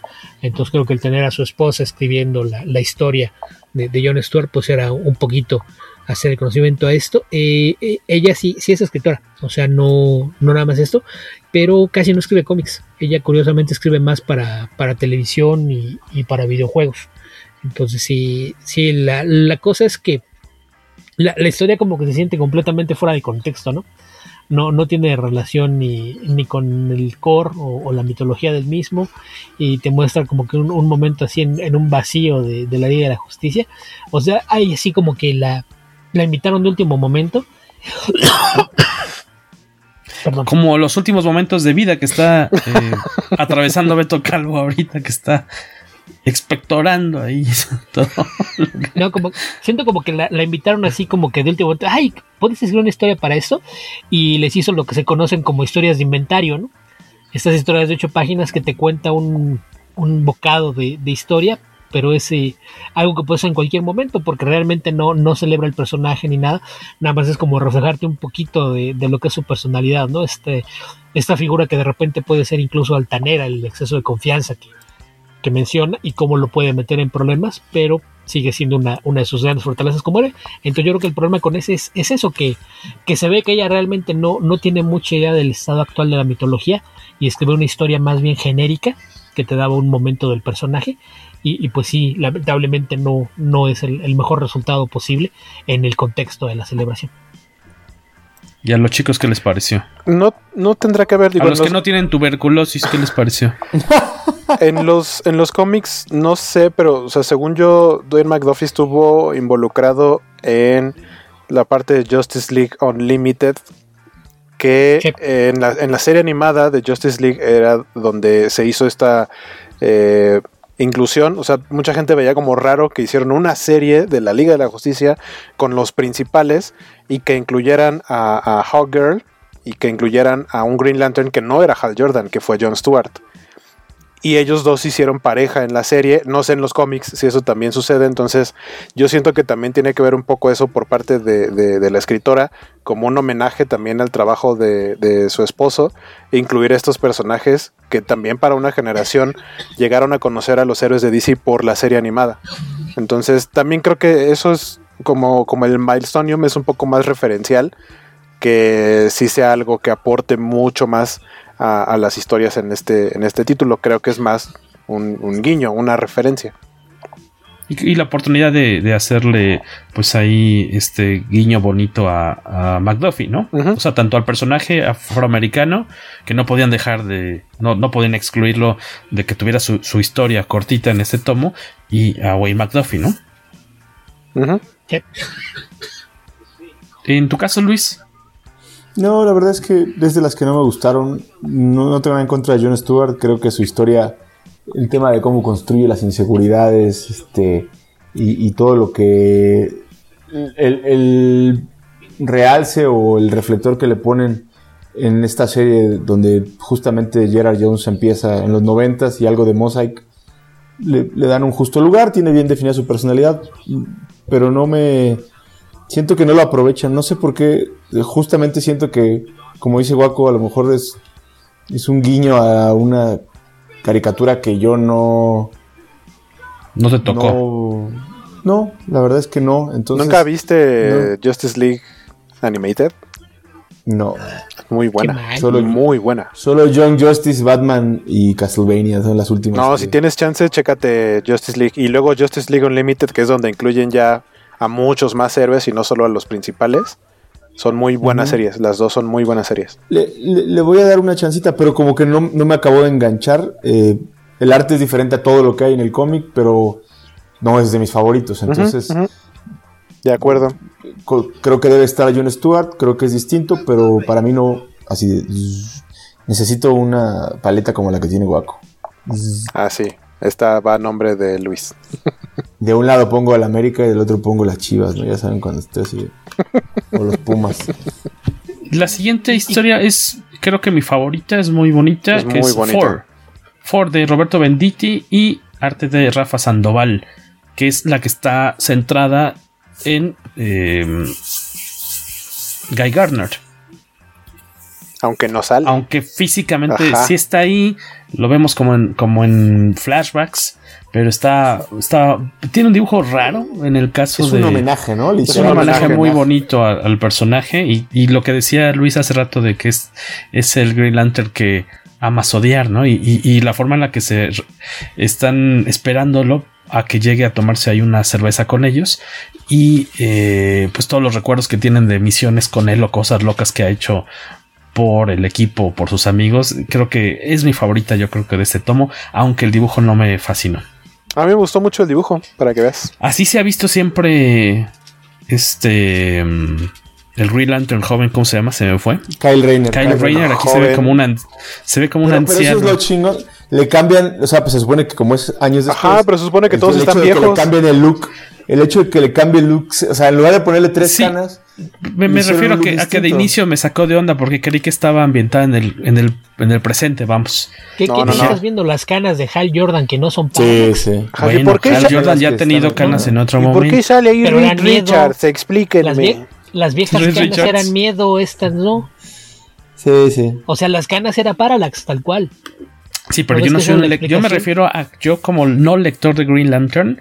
Yo abrí una historieta de Green Lantern en la que veo con canas a Hal Jordan Mira, y a este 80. al joven que se me olvidó o- de nuevo y dije a ¿Tú Kyle no Rayner y dije ay Kyle Rayner ¿por qué se ve tan raro en este? Yo siempre lo ubico como el chavito por decir así entonces dije ese es Kyle Rayner dije bueno ok está bien Es que a finales de los 80, principios de los 90 decidieron que como ya tenían más personajes, querían que Hal Jordan ya se viera como un, un héroe más veterano y le empezaron a poner canas.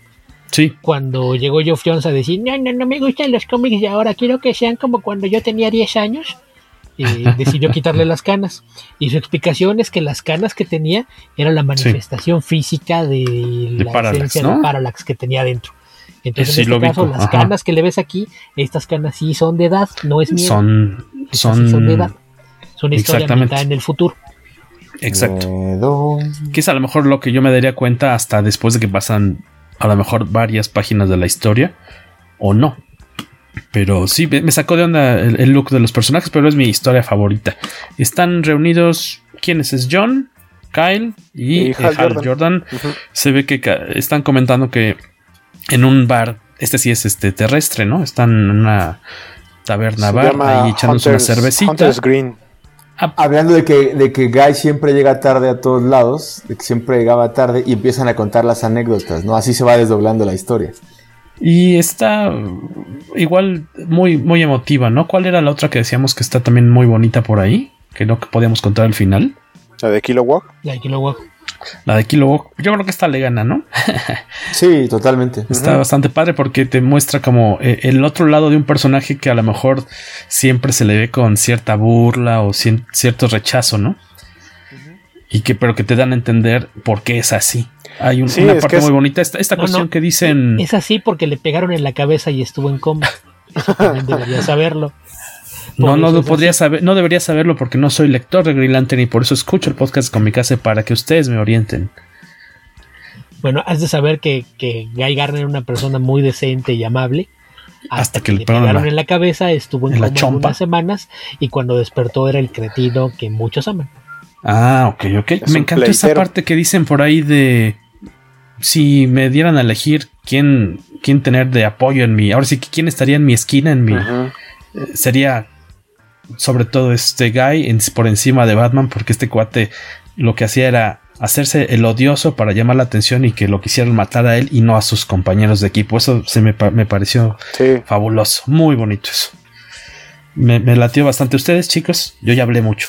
Probablemente también es mi favorita. Y aunque dices que el dibujo te pareció raro, a mí me, me- fue de los que más me gustó.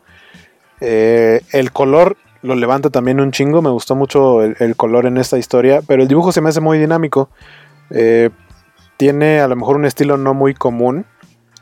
Pero todo está en su lugar. O sea, muy bien. Las perspectivas, los escorzos. Todo está eh, bastante, bastante bien acomodadito en este, en este dibujo. Me gustó. A sí. Es bueno siempre traer todo bien acomodadito. Fresh. Este, yo también, probablemente sea mi favorita, eh, por- porque es un homenaje a Guy Gardner. Y creo que, justo con lo que comentas, Jorge, no siempre se le reconoce. La manera en que hacen la hermandad estos cuatro y no el resto de los linternas de chocolate que luego están metiendo recientemente. Entonces, creo que. Aunque estén está- mejor escritos. Ah, bueno, eso no está. Eso no lo voy a poner en duda, pero eh, me gusta y me gusta además cómo utilizan el, el de cuatro patas de una mesa, cuatro paredes. Que tiene ahí su brindis especial, ¿no? Tienen un cuatro brindis. asientos en un Mustang, ¿no? Entonces, Ajá. este, se me hace muy, muy, pues literal, muy chingón. O sea, el tema de la hermandad, ¿no? Entonces, probablemente también sea mi favorito. Sí, creo que como celebración de, de lo que eran el, el tener a, a los linternas como conjunto, creo que es la, la historia que te redondea el concepto, ¿no? Sobre todo con, con la relación que se creó a lo largo del tiempo entre los, los que eran los cuatro linternas de, de la Tierra, que ya se multiplicaron, pero, pero sí me parece que encapsula la, la esencia de, de la camaradería que hay al, al interior de, de la organización, al menos entre los asignados a la Tierra. De ahí nos vamos a The Boys de Mariko Tamaki que acaba de... Ya no supe si este fin de semana sí se llevó a Eisners a casa. Sí, ¿verdad? Quiero hacer una pausa. viernes- A ver, vuelve a decir, vuelve a decir el título de esta historia. Ah, ok. Vuelve a decir el título de esta historia. Y la siguiente historia es The... Ah, ya. The Boys... Pero no estoy ¿Y diciendo cómo los se llama? muchachos. ¿Y cómo se llama el cómic que tiene una The serie Boys en Amazon Prime? Y The Boys. La voz sería en este caso. La voz México. The Boys con Mariko Tamaki y Mirka Andolfo. Eh, bastante cotizadas ambas. Eh. Mariko Tamaki, pues nominada a Leisner. Ya no supe, según yo sí se llevó Leisner. ganadora, porque ahora ya, Segunda- ya, ya es. Hoy es lunes. mujer- segunda mujer en llevarse el galardón como mejor escritora. se acaba de llevar Eisner el fin de semana pasado, hace tres días.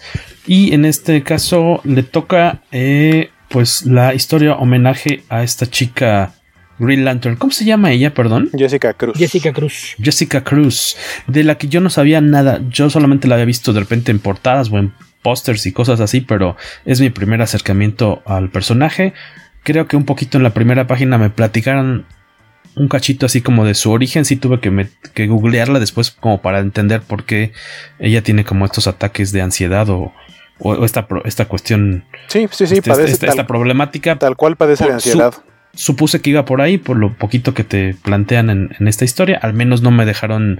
No, no fue como en la primera, la de Alan Scott, que así ni agua va. Eh, ¿Ustedes qué, qué tal les pareció? Me imagino que ya conocían al, al personaje y no sé si ha tenido, solamente la hemos visto en los cómics o también ya ha aparecido en otros espacios, en, en- en series animadas ha aparecido Waco. ¿O todavía no, No le toca sé. hacer ese salto? Según yo, no, todavía no. Aquí que es una... ¿Qué, le- qué les pareció a ustedes esta historia? Creo que es de las más sencillas, ¿no? También. Sí, Mira, yo, yo le reconozco el arte cañón. O sea, solo tengo una página que no me gusta, que trae muchas tomas lejanas donde está Simon y Jessica peleando con la entidad esta, el parásito.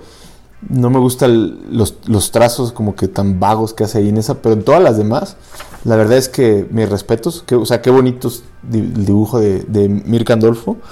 Eh, pero... Y, está buena como contexto de- de- de quién es Jessica Cruz. Pues, no sé, como que pues, no, no había más para decir de un linterna verde clase B o C. Clase C, si Hal Jordan es A por temas de icónico, y a ver si no me, no me regaña Beto, y todas las otras tres son B, Al, este, Alan, Kyle, John y Guy. Estos son C. Yo no le daba clasificación A al único pedófilo comprobado en el equipo. Te dije. Una Estás chica hablando de ca- Green Una Lantern, chica ¿verdad? de 14 años hace una cirugía plástica para parecer adulto y entonces Hal dice, ah, si ya, si ya no se ve como de 14 me puedo hacer de la vista gorda. Esa es la clase de héroe que admira toda una generación de fans. Pero, pero no, a, a mí me parece que el, el problema aquí con Jessica Cruz es que es un personaje tan relativamente nuevo que no Sí. había mucho que pudieras eh, hacer No- con ella en, en No eso. puedes Entonces, hacer mucho, exacto. me parece que lo que hacen aquí Mirka y, y Mariko Tamaki es bastante, bastante rescatable porque te dan una, una explicación básica de cómo funciona el personaje, que yo creo que es, es parte de, de lo que hace que sea tan interesante. Yo he leído muy pocas historias, pero me gusta mucho cómo lidian con esta idea de, de alguien que sus poderes dependen de su fuerza de voluntad y es alguien que tiene que lidiar con, con estos ataques de, de ansiedad. Creo que es un- una, una cuestión que a nivel personaje es bastante interesante y, y han hecho cosas eh, bastante agradables con ella. Yo aquí lo que protesto de, de que se hayan creado dos personajes más nada más por temas de, de inclusividad, no protesto que existan o la calidad de los personajes. Protesto que en DC no tengan los pantaloncitos para decir vamos a jubilar a Guy y a John para poner a dos nuevos a que completen los cuatro. Creo que Muy- esa es la parte. válido.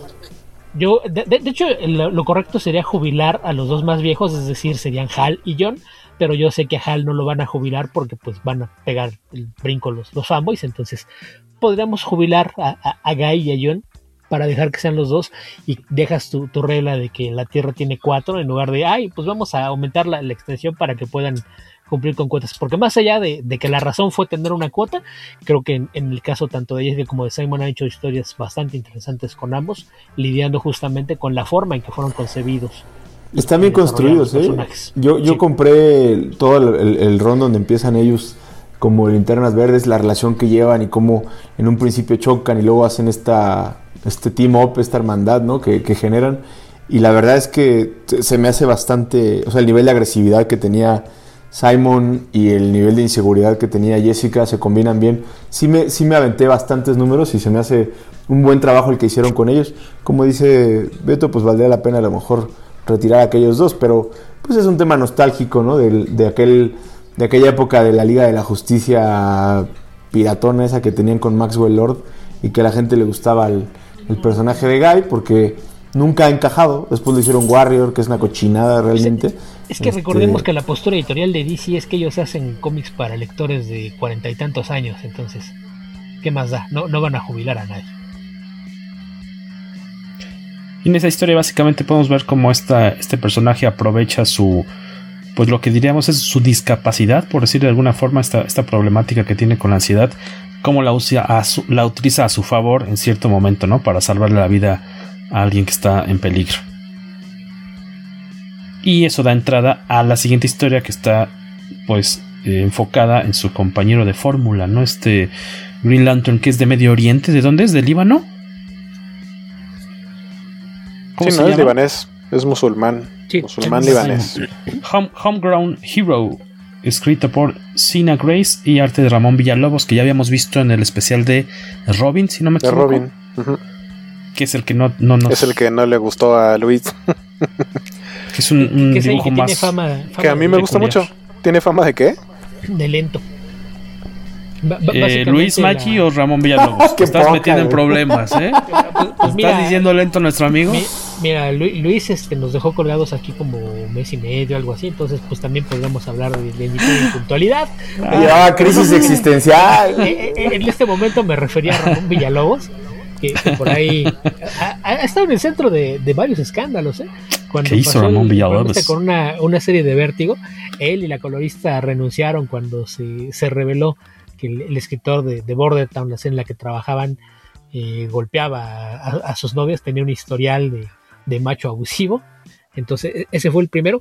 Y luego, cuando se anunció la nueva serie de, Wildcats, que iba a ser en el tono de, The Wildstorm, eh, pues se anunció y luego se, se postergó y se volvió a postergar y se volvió a postergar y de repente nadie salió a decir por dónde iba el asunto, pero de repente leyendo entre líneas comentarios de, de Warren Ellis, del editor y del colorista, el problema del retraso era Ramón Villalobos, que no podía terminar los cómics y luego aparentemente ya tenía tres números terminados y se vino este tema de- del escándalo de Warren Ellis, entonces seguramente ahora que ya había terminado los números, se van a quedar en la tabla.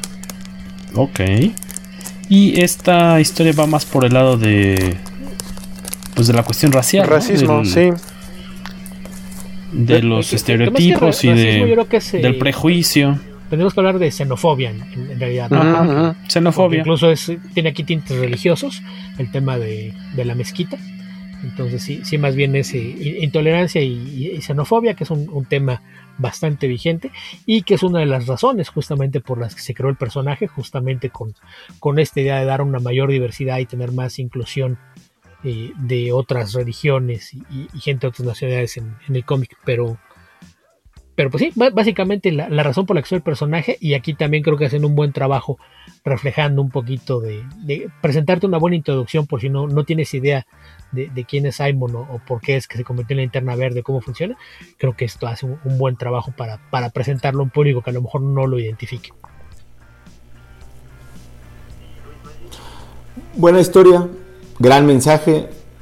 El arte, aunque a mí no me gusta, yo sí puedo, por ejemplo, reconocerte que le queda mejor aquí que en el de Robin. O sea, definitivamente tiene mejores. Pero está, mejor siendo- tra- está mejor trabajado, sí. Pero sigue sin ser de mi agrado y menos si lo vas a, a rankear versus el resto de las historias.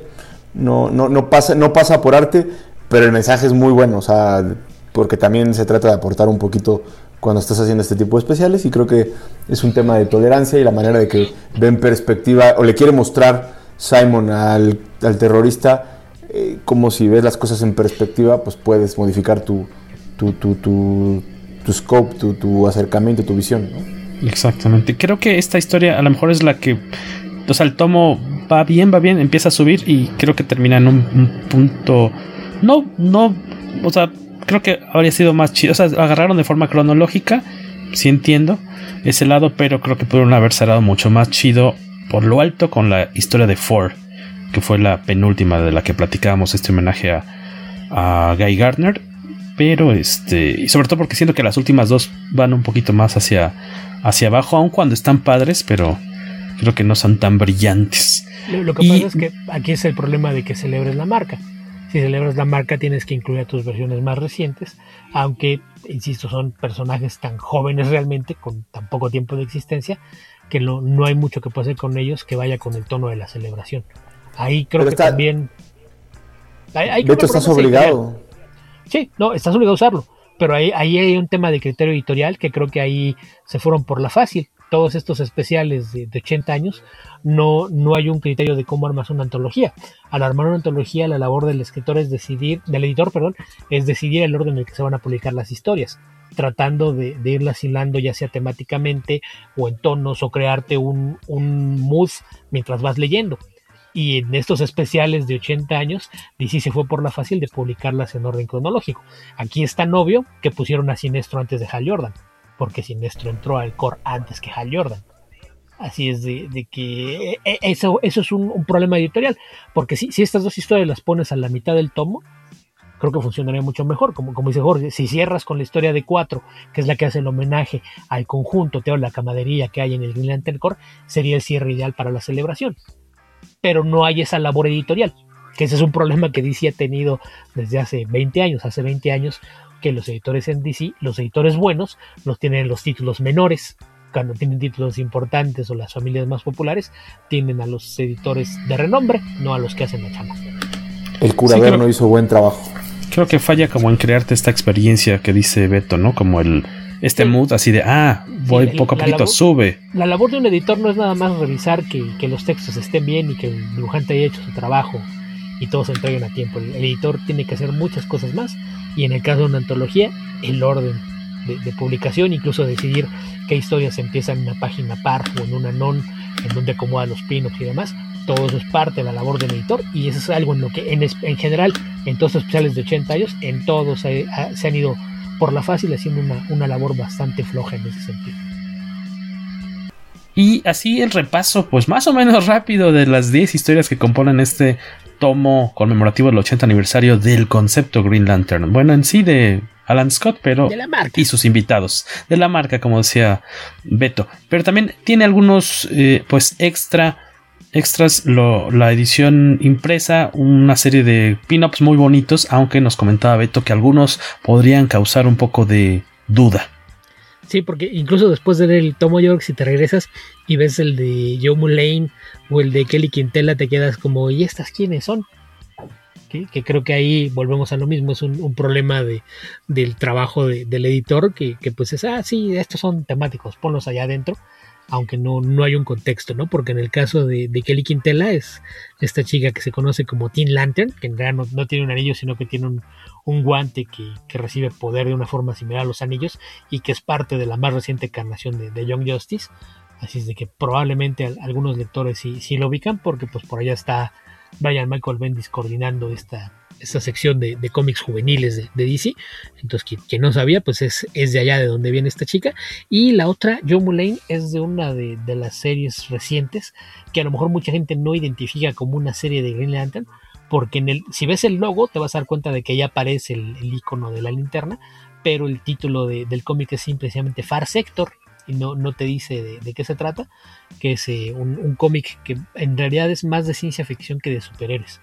Es una policía de la Tierra que recibe una oferta para ponerse como, eh, digamos, de una especie de Green Lantern condicional a prueba, que está en, un sector que está fuera de la jurisdicción de los guardianes, digamos, está en, en el filo, lo, lo que podría en algún momento potencialmente convertirse en el sector 3601 la mandan a ella que trate de poner orden. Entonces, como, como la sheriff que trata de, de, llegar a poner orden en una tierra sin ley.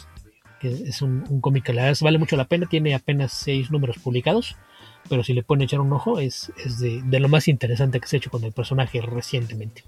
Que creo que lo que trataron de hacer, o sea, no solo con estos dos personajes, sino con muchos otros, es que al final del tomo eh, viene una sección que se llama Secret Files, en donde. Sí, ponen como una dije, mini. Ah, ¿Cómo la ponen una... representantes de los 3600 sectores? No, pero es como una mini biografía de varios de los linternas verdes, de, de, los que aparecieron en el tomo y de varios otros. Y de entre ellos están estos dos personajes que mencionas, que pues, es un párrafo para cada una, ¿no? O sea, de verdad no. Te puedes dar como una muy vaga idea de, de, de dónde salieron, pero nada más. Pero es una oda a los 80s y 90s que tenían en los de Secret Files o en algunos cómics, hasta en los de G.I. Joe te ponían el, el, el, que está padre, me gustó eso. Una biografía. Es son, son, son, las fichas de, del DC Who, nada más. Uh -huh, su versión uh -huh. resumida es así como el, el, el abstract de, de, la ficha de estos personajes. que, que también a veces es- eso les metían en problemas, ¿eh? porque si nos vamos a, a cosas ahí, por ejemplo, Hawkman mide 1.98 y quiero ver cuándo han hecho que se proyecte como debe de ser, porque na- nunca nadie lo dibuja como que realmente tenga esa estatura, así es de que no, no, no sé qué tan bueno era tener esas fichas en su momento. Pero sí, es, No como un, un- un extra que, que vale la pena por, por eso. Y, y es tan inclusivo que incluso ya tiene ahí a, a personajes que debutaron en, en la serie de, de Grant Morrison. Así es de que. Pues sí, Por ahí vi un extra. Green Lantern como asiático que me, me gustó mucho el diseño. No lo desconozco, pero se ve como si fuera chino, algo por el estilo. Uno de los pin-ups, muy bonito. Y Ah, el de, otro Green, el de Green Lantern Legacy, ¿no? El de- No sé. ajá, sí, soy fan. Muy bonito. Y eh, yo creo que mi favorito fue el de Rafael Grampa, este brasileño.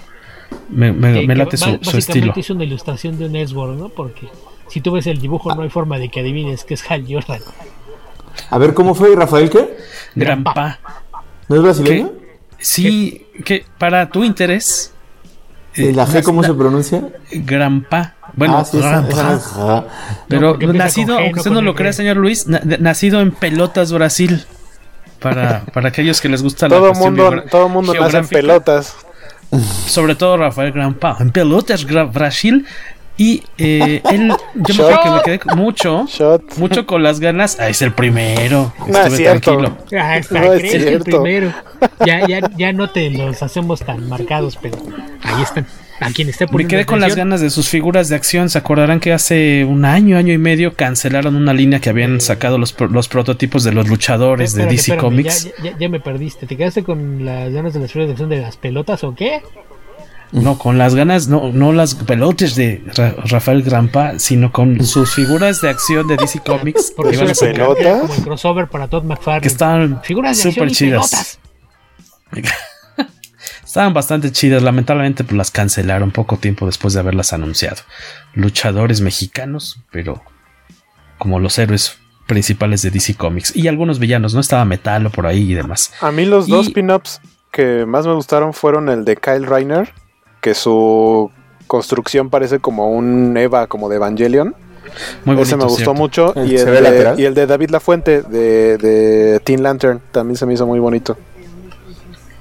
Y nos toca pasar a los comentarios antes de despedirnos. En Twitter, eh, ¿alguien de ustedes tiene abierta alguna de nuestras plataformas para que lea? Instagram.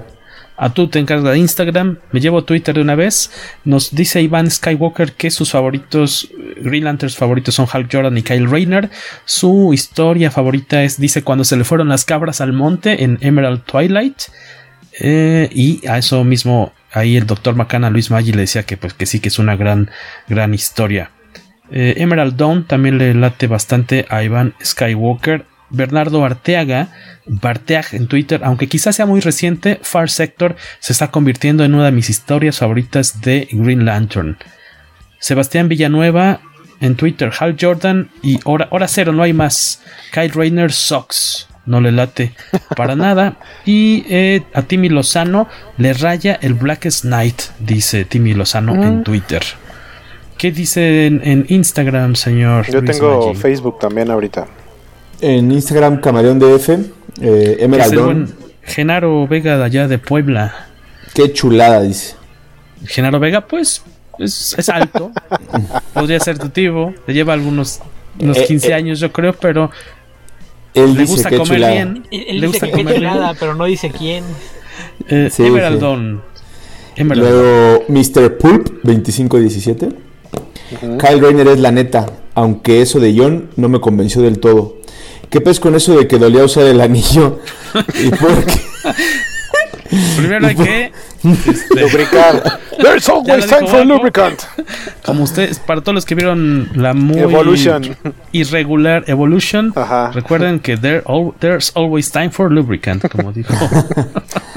Dice que por qué, lo del- que por qué, con, qué pex con eso que dolía usar el anillo y por qué sea, fue tan de- mala la peli. Ah, De Porque sale Ryan. Reynolds. Porque imagino. sale Ryan Reynolds, ¿no? No, porque le escribe Mark Pues- Guggenheim con Geoff Jones soplándole al oído. También tienes ahí otro, ¿no? Juan Ruiz. Juan Ruiz dice Hal Jordan y Kyle Rayner. Son sus Yo favoritos. coincido.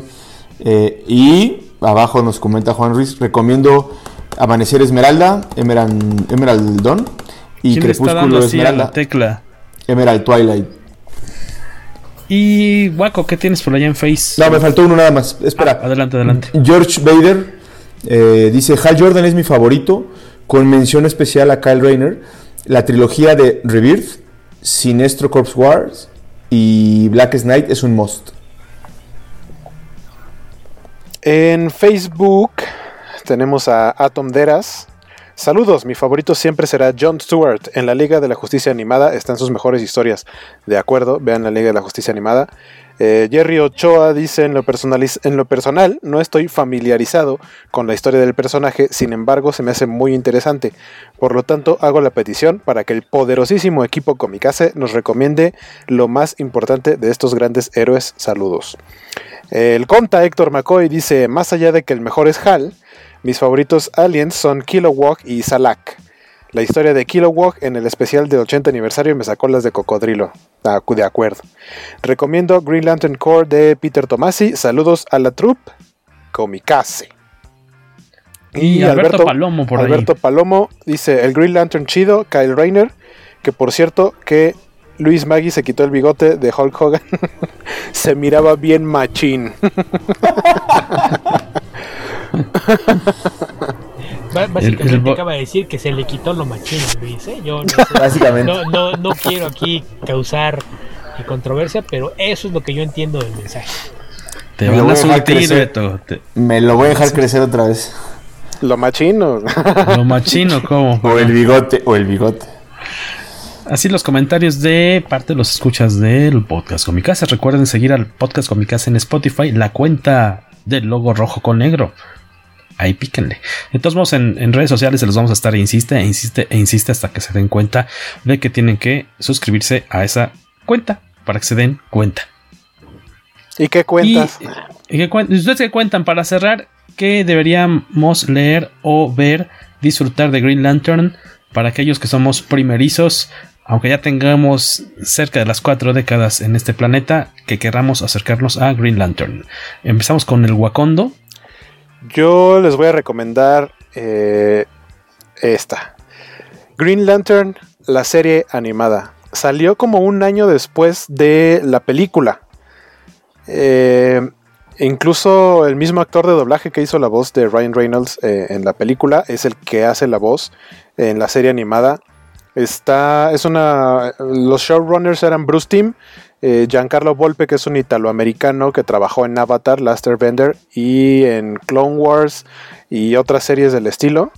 Eh, y de verdad no saben qué joya es Green Lantern, la serie animada. Es de las mejores series animadas de superhéroes que he visto en mi vida. Uy, qué bonita animación, ¿eh? Desgraciadamente, eh, Aquí en, aquí en México la llegó a pasar Canal 5, pero cuando la pasaban, la pasaban a las 5 de la mañana. y no tenía repetición en ningún otro horario. Entonces, era el tiempo en el que yo me levantaba muy temprano para irme a trabajar. Entonces me paraba y mientras me comía mis Fruit Loops, veía mi capítulo de Green Lantern serie animada y así me la aventé. La serie completa y justo es solo una temporada, está dividida en dos partes. Entonces pareciera que son dos, pero realmente solo una temporada. Y lo que está muy gacho es que termina como si fuera a continuar, como si fuera a haber una segunda temporada.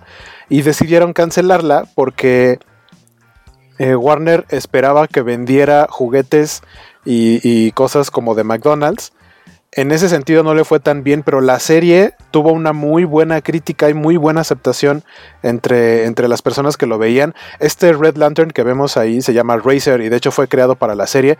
Es un mega personaje. La, chica que está ahí atrás, si no la han visto, tal vez sea un poquito un spoiler porque se llama, se llama Aya, que es la inteligencia artificial de la nave de Hal Jordan que después termina eh, en, un cuerpo robótico y, se convierte, o sea, desde el principio sí, sí ves como que la nave es un personaje, tiene su propia personalidad y termina siendo eh, obviamente este personaje, pero la inclusión, la inclusión de, de, los demás linternas, o sea, el espectro de colores de, los demás linternas, eh, la verdad está muy padre. La historia que, que, te platican de cada uno de los diferentes linternas que se van presentando está muy bonito. La serie está muy, muy, muy, muy padre.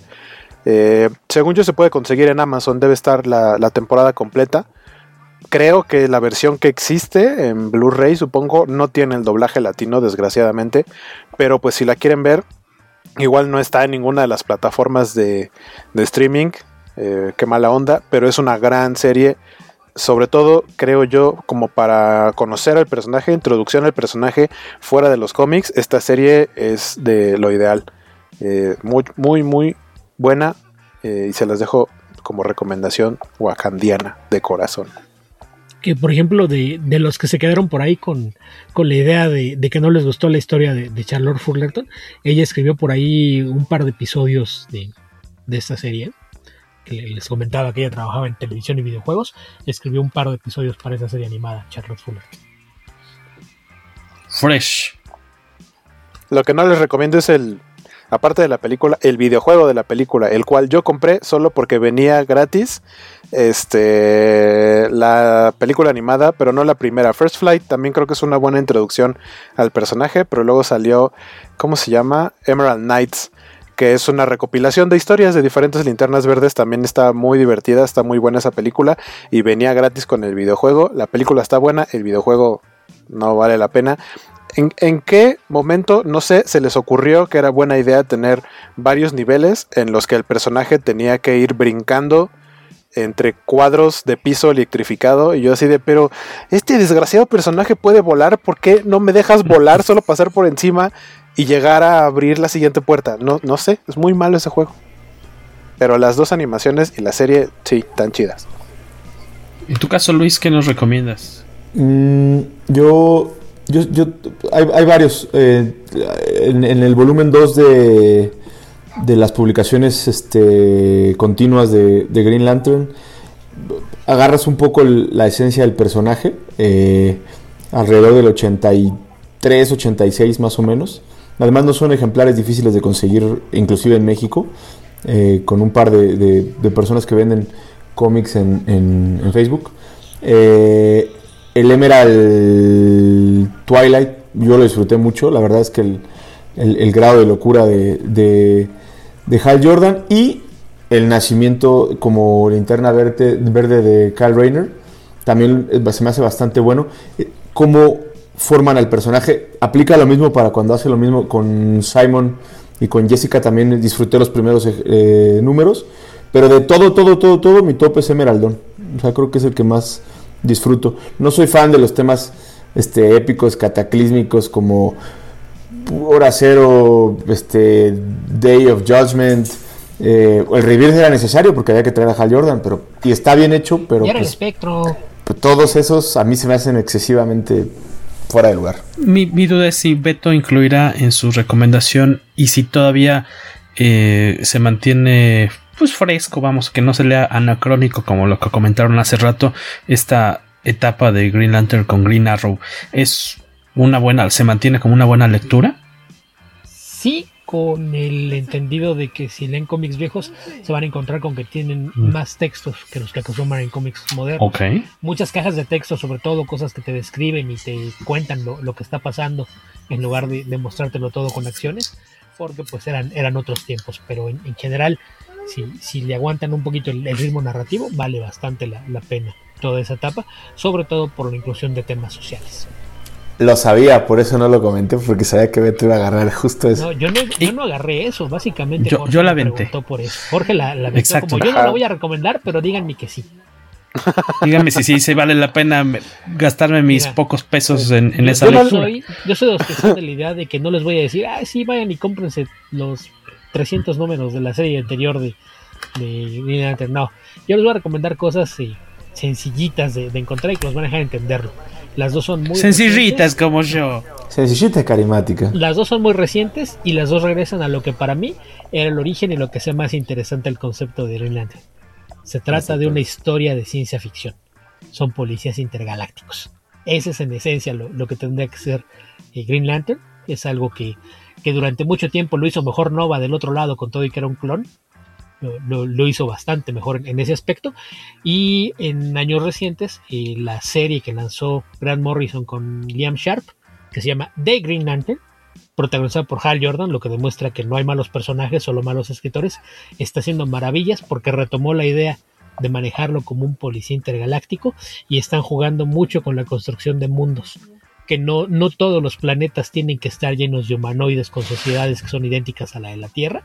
Eso es un, un absurdo que nunca ha entendido la, la cerrazón de, de, escritores que supuestamente debían tener más imaginación.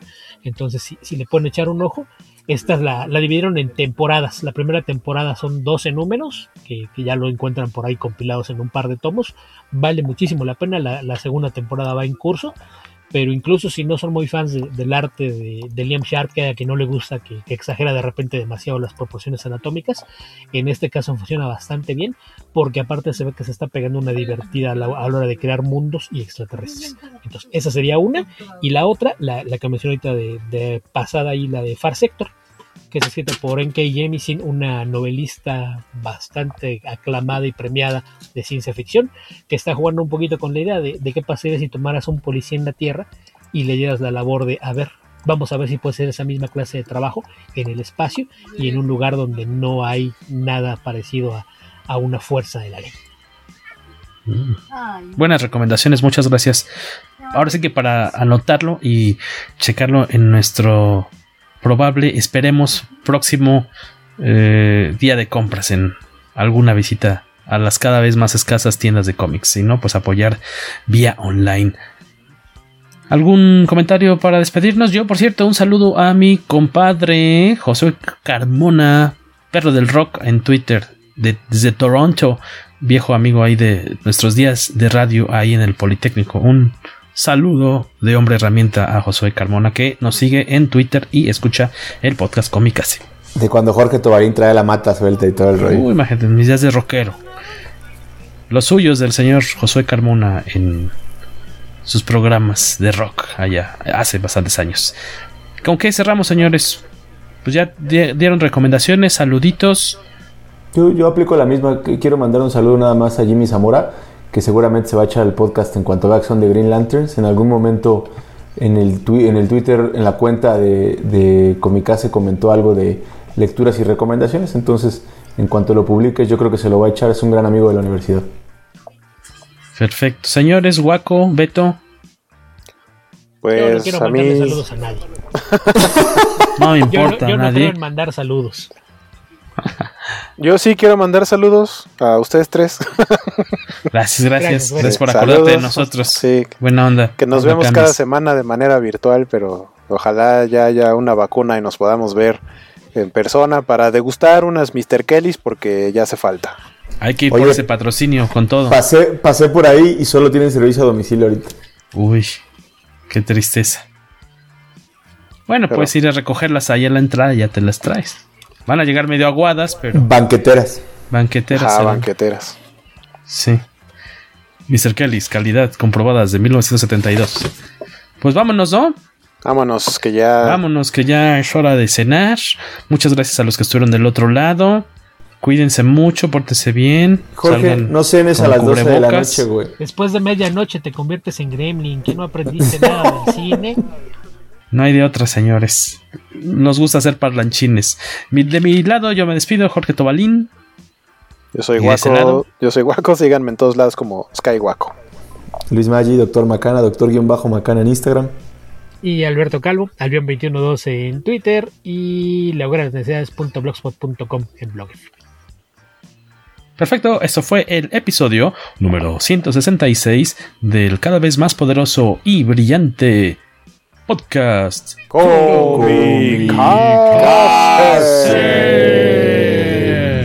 Solo en cines. ¡Abur!